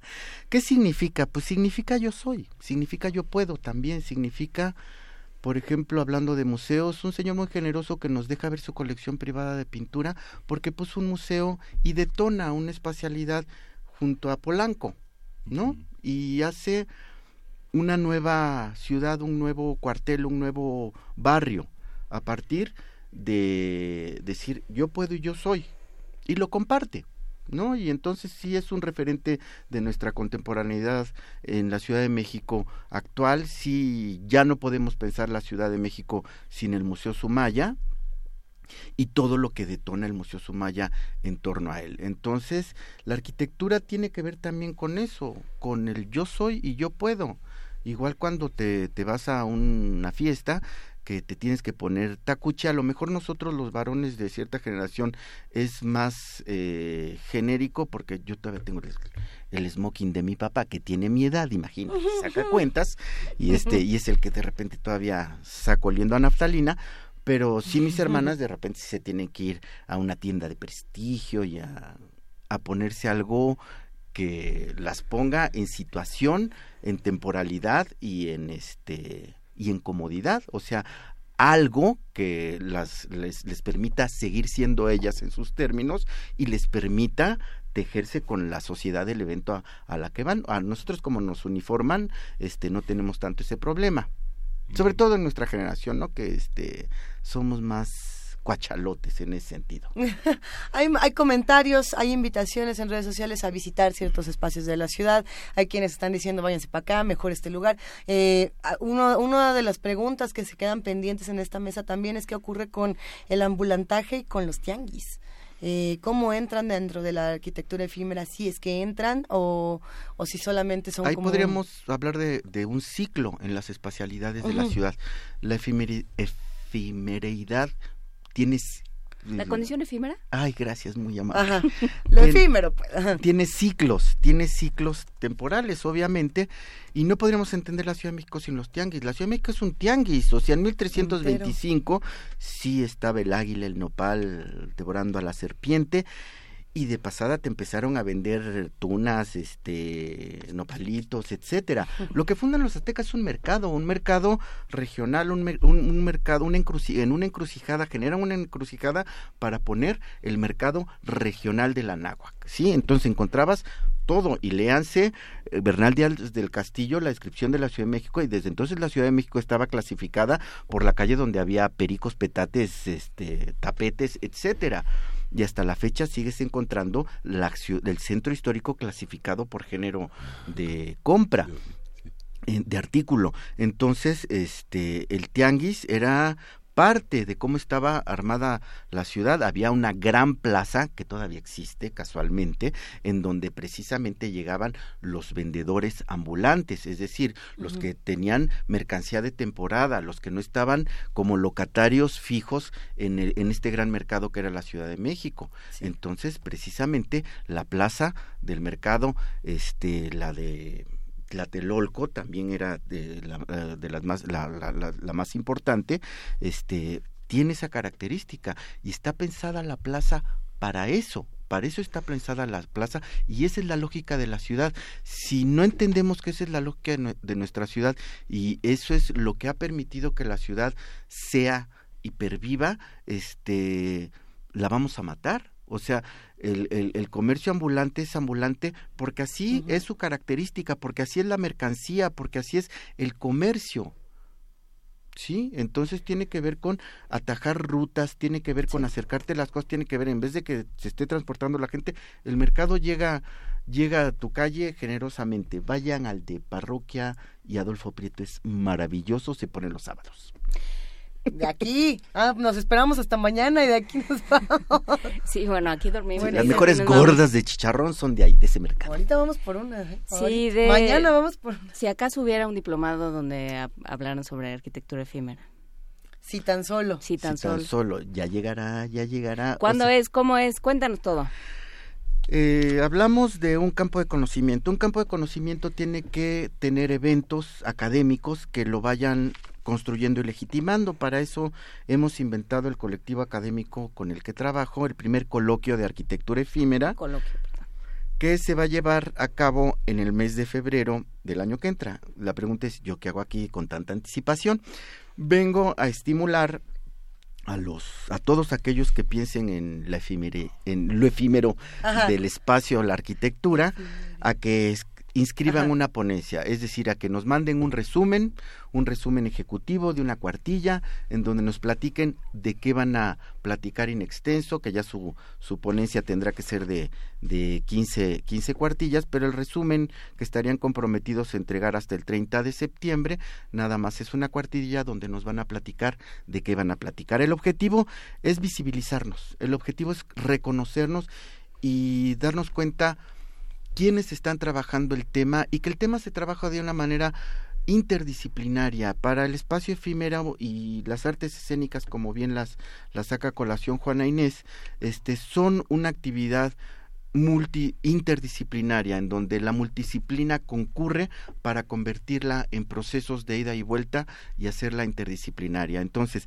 este propio coloquio está eh, eh, gestado desde la Facultad de Arquitectura, desde la Facultad de Música, desde la Facultad de Filosofía y Letras. ¿Por qué? Porque habemos profesores, profesionales, investigadores que nos dedicamos al ámbito de las arquitecturas efímeras, que no nada más es pasar por la escuela de arquitectura y saber cómo se pegan los tabiques, sino es ser partícipe de la transmutación del espacio y de su interpretación. Ay, qué bonito, Mauricio Trapaga. Con eso nos vamos a quedar. Vamos a compartir toda la información en nuestras redes sociales y a ver eh, cómo le hacemos todos para entrarle y para sumarnos a esta arquitectura de lo efímero. Qué maravilla. Muchísimas gracias Al por contrario, acompañarnos. muchísimas gracias a ustedes como siempre. Estuvo bueno. ¿Qué les parece a todos los que hacen comunidad con nosotros? Los vamos a dejar con un poco de música para que sigamos reflexionando todos estos temas. Esto es... Esos locos bajitos de Joan Manuel Serrat.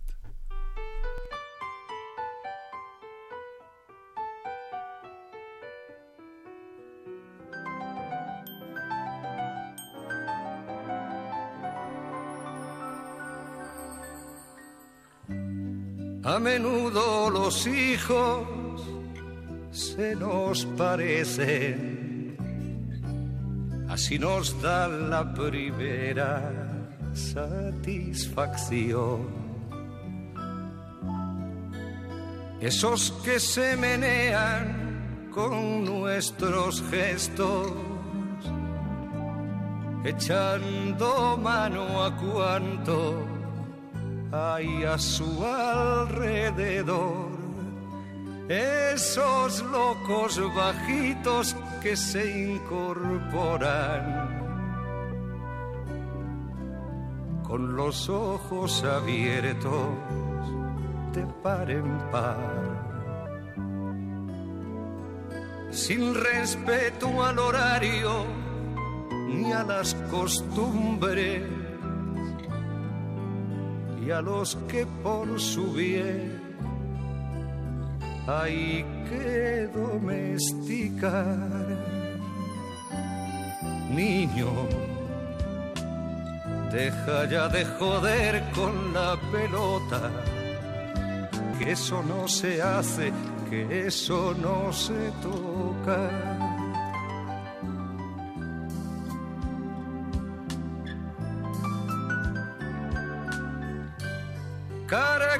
Con nuestros dioses y nuestro idioma,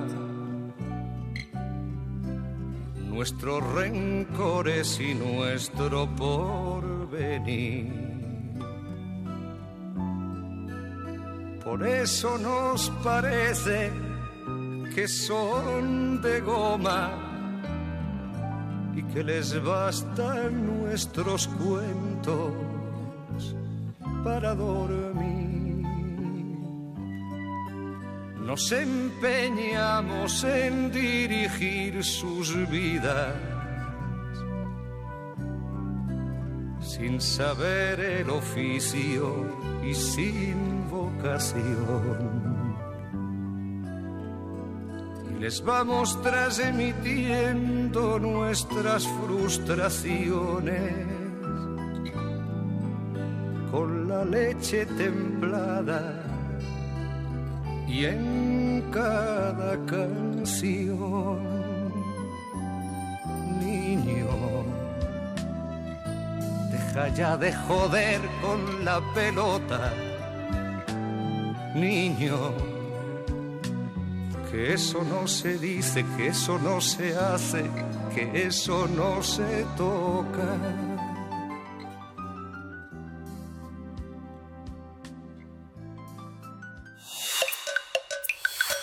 Primer movimiento. Hacemos comunidad. Son las 9.55 de la mañana, pero no podemos terminar esta semana sin platicar con nuestros compañeros de Resistencia Modulada para felicitarlos por su cuarto aniversario. ¿Cómo estás? Ya está en la línea Diego Ibáñez. No está en la línea Diego Ibáñez. Me siento como... Ya llegó Lupita. Eh, sí, cuatro años de Resistencia Modulada. Empezamos primer movimiento y Resistencia Modulada de manera... Eh, trabajamos de manera concertada y paralela para crear justamente una barra de la mañana y una barra de la noche y bueno pues de alguna manera eso nos nos hermana y nos hermana también muchas otras cosas. ¿Cómo estás Diego Ibáñez, productor, compositor, artista sonoro y director creativo de Resistencia Modulada? ¿Cómo te va? Muy bien, muchas gracias. Con mucho gusto de saludarlos a ustedes y a su respetable audiencia. Ah, cálmate. ¿Por qué te detuviste? ¿Lo dudas acaso? No, para nada, lo digo con toda seriedad. Diego, cuatro años de resistencia modulada que además ah, significan muchísimo tanto para Radio UNAM como para todos los que forman parte de este genial proyecto. Cuéntanos cómo les ha ido y cómo han estado celebrando. Pues por ahí dicen que en el nombre uno lleva la penitencia, pero seguimos resistiendo justamente. Nos está yendo muy bien, tenemos ahorita por delante un mundo de, de proyecto que, pues, estamos muy contentos, que me va a dar gusto comunicárselos a ustedes y a su audiencia, que a partir del 29 de agosto comenzamos una gira por los planteles de la universidad para pues para mostrarnos con, con la comunidad con la que nos queremos comunicar.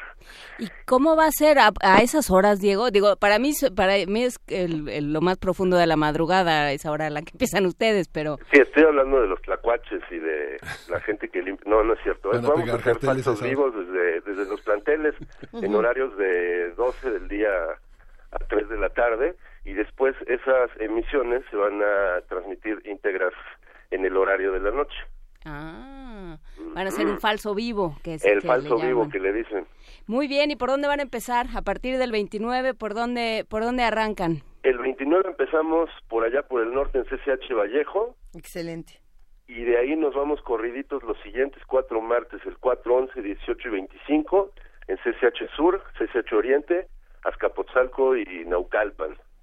Nos da muchísimo gusto que, que la UNAM salga, digamos, no del, del lugar en el que suele estar. Si estamos en Radio UNAM, como que nos tenemos que quedar en Radio UNAM, ¿no? Y no necesariamente tiene que ser así.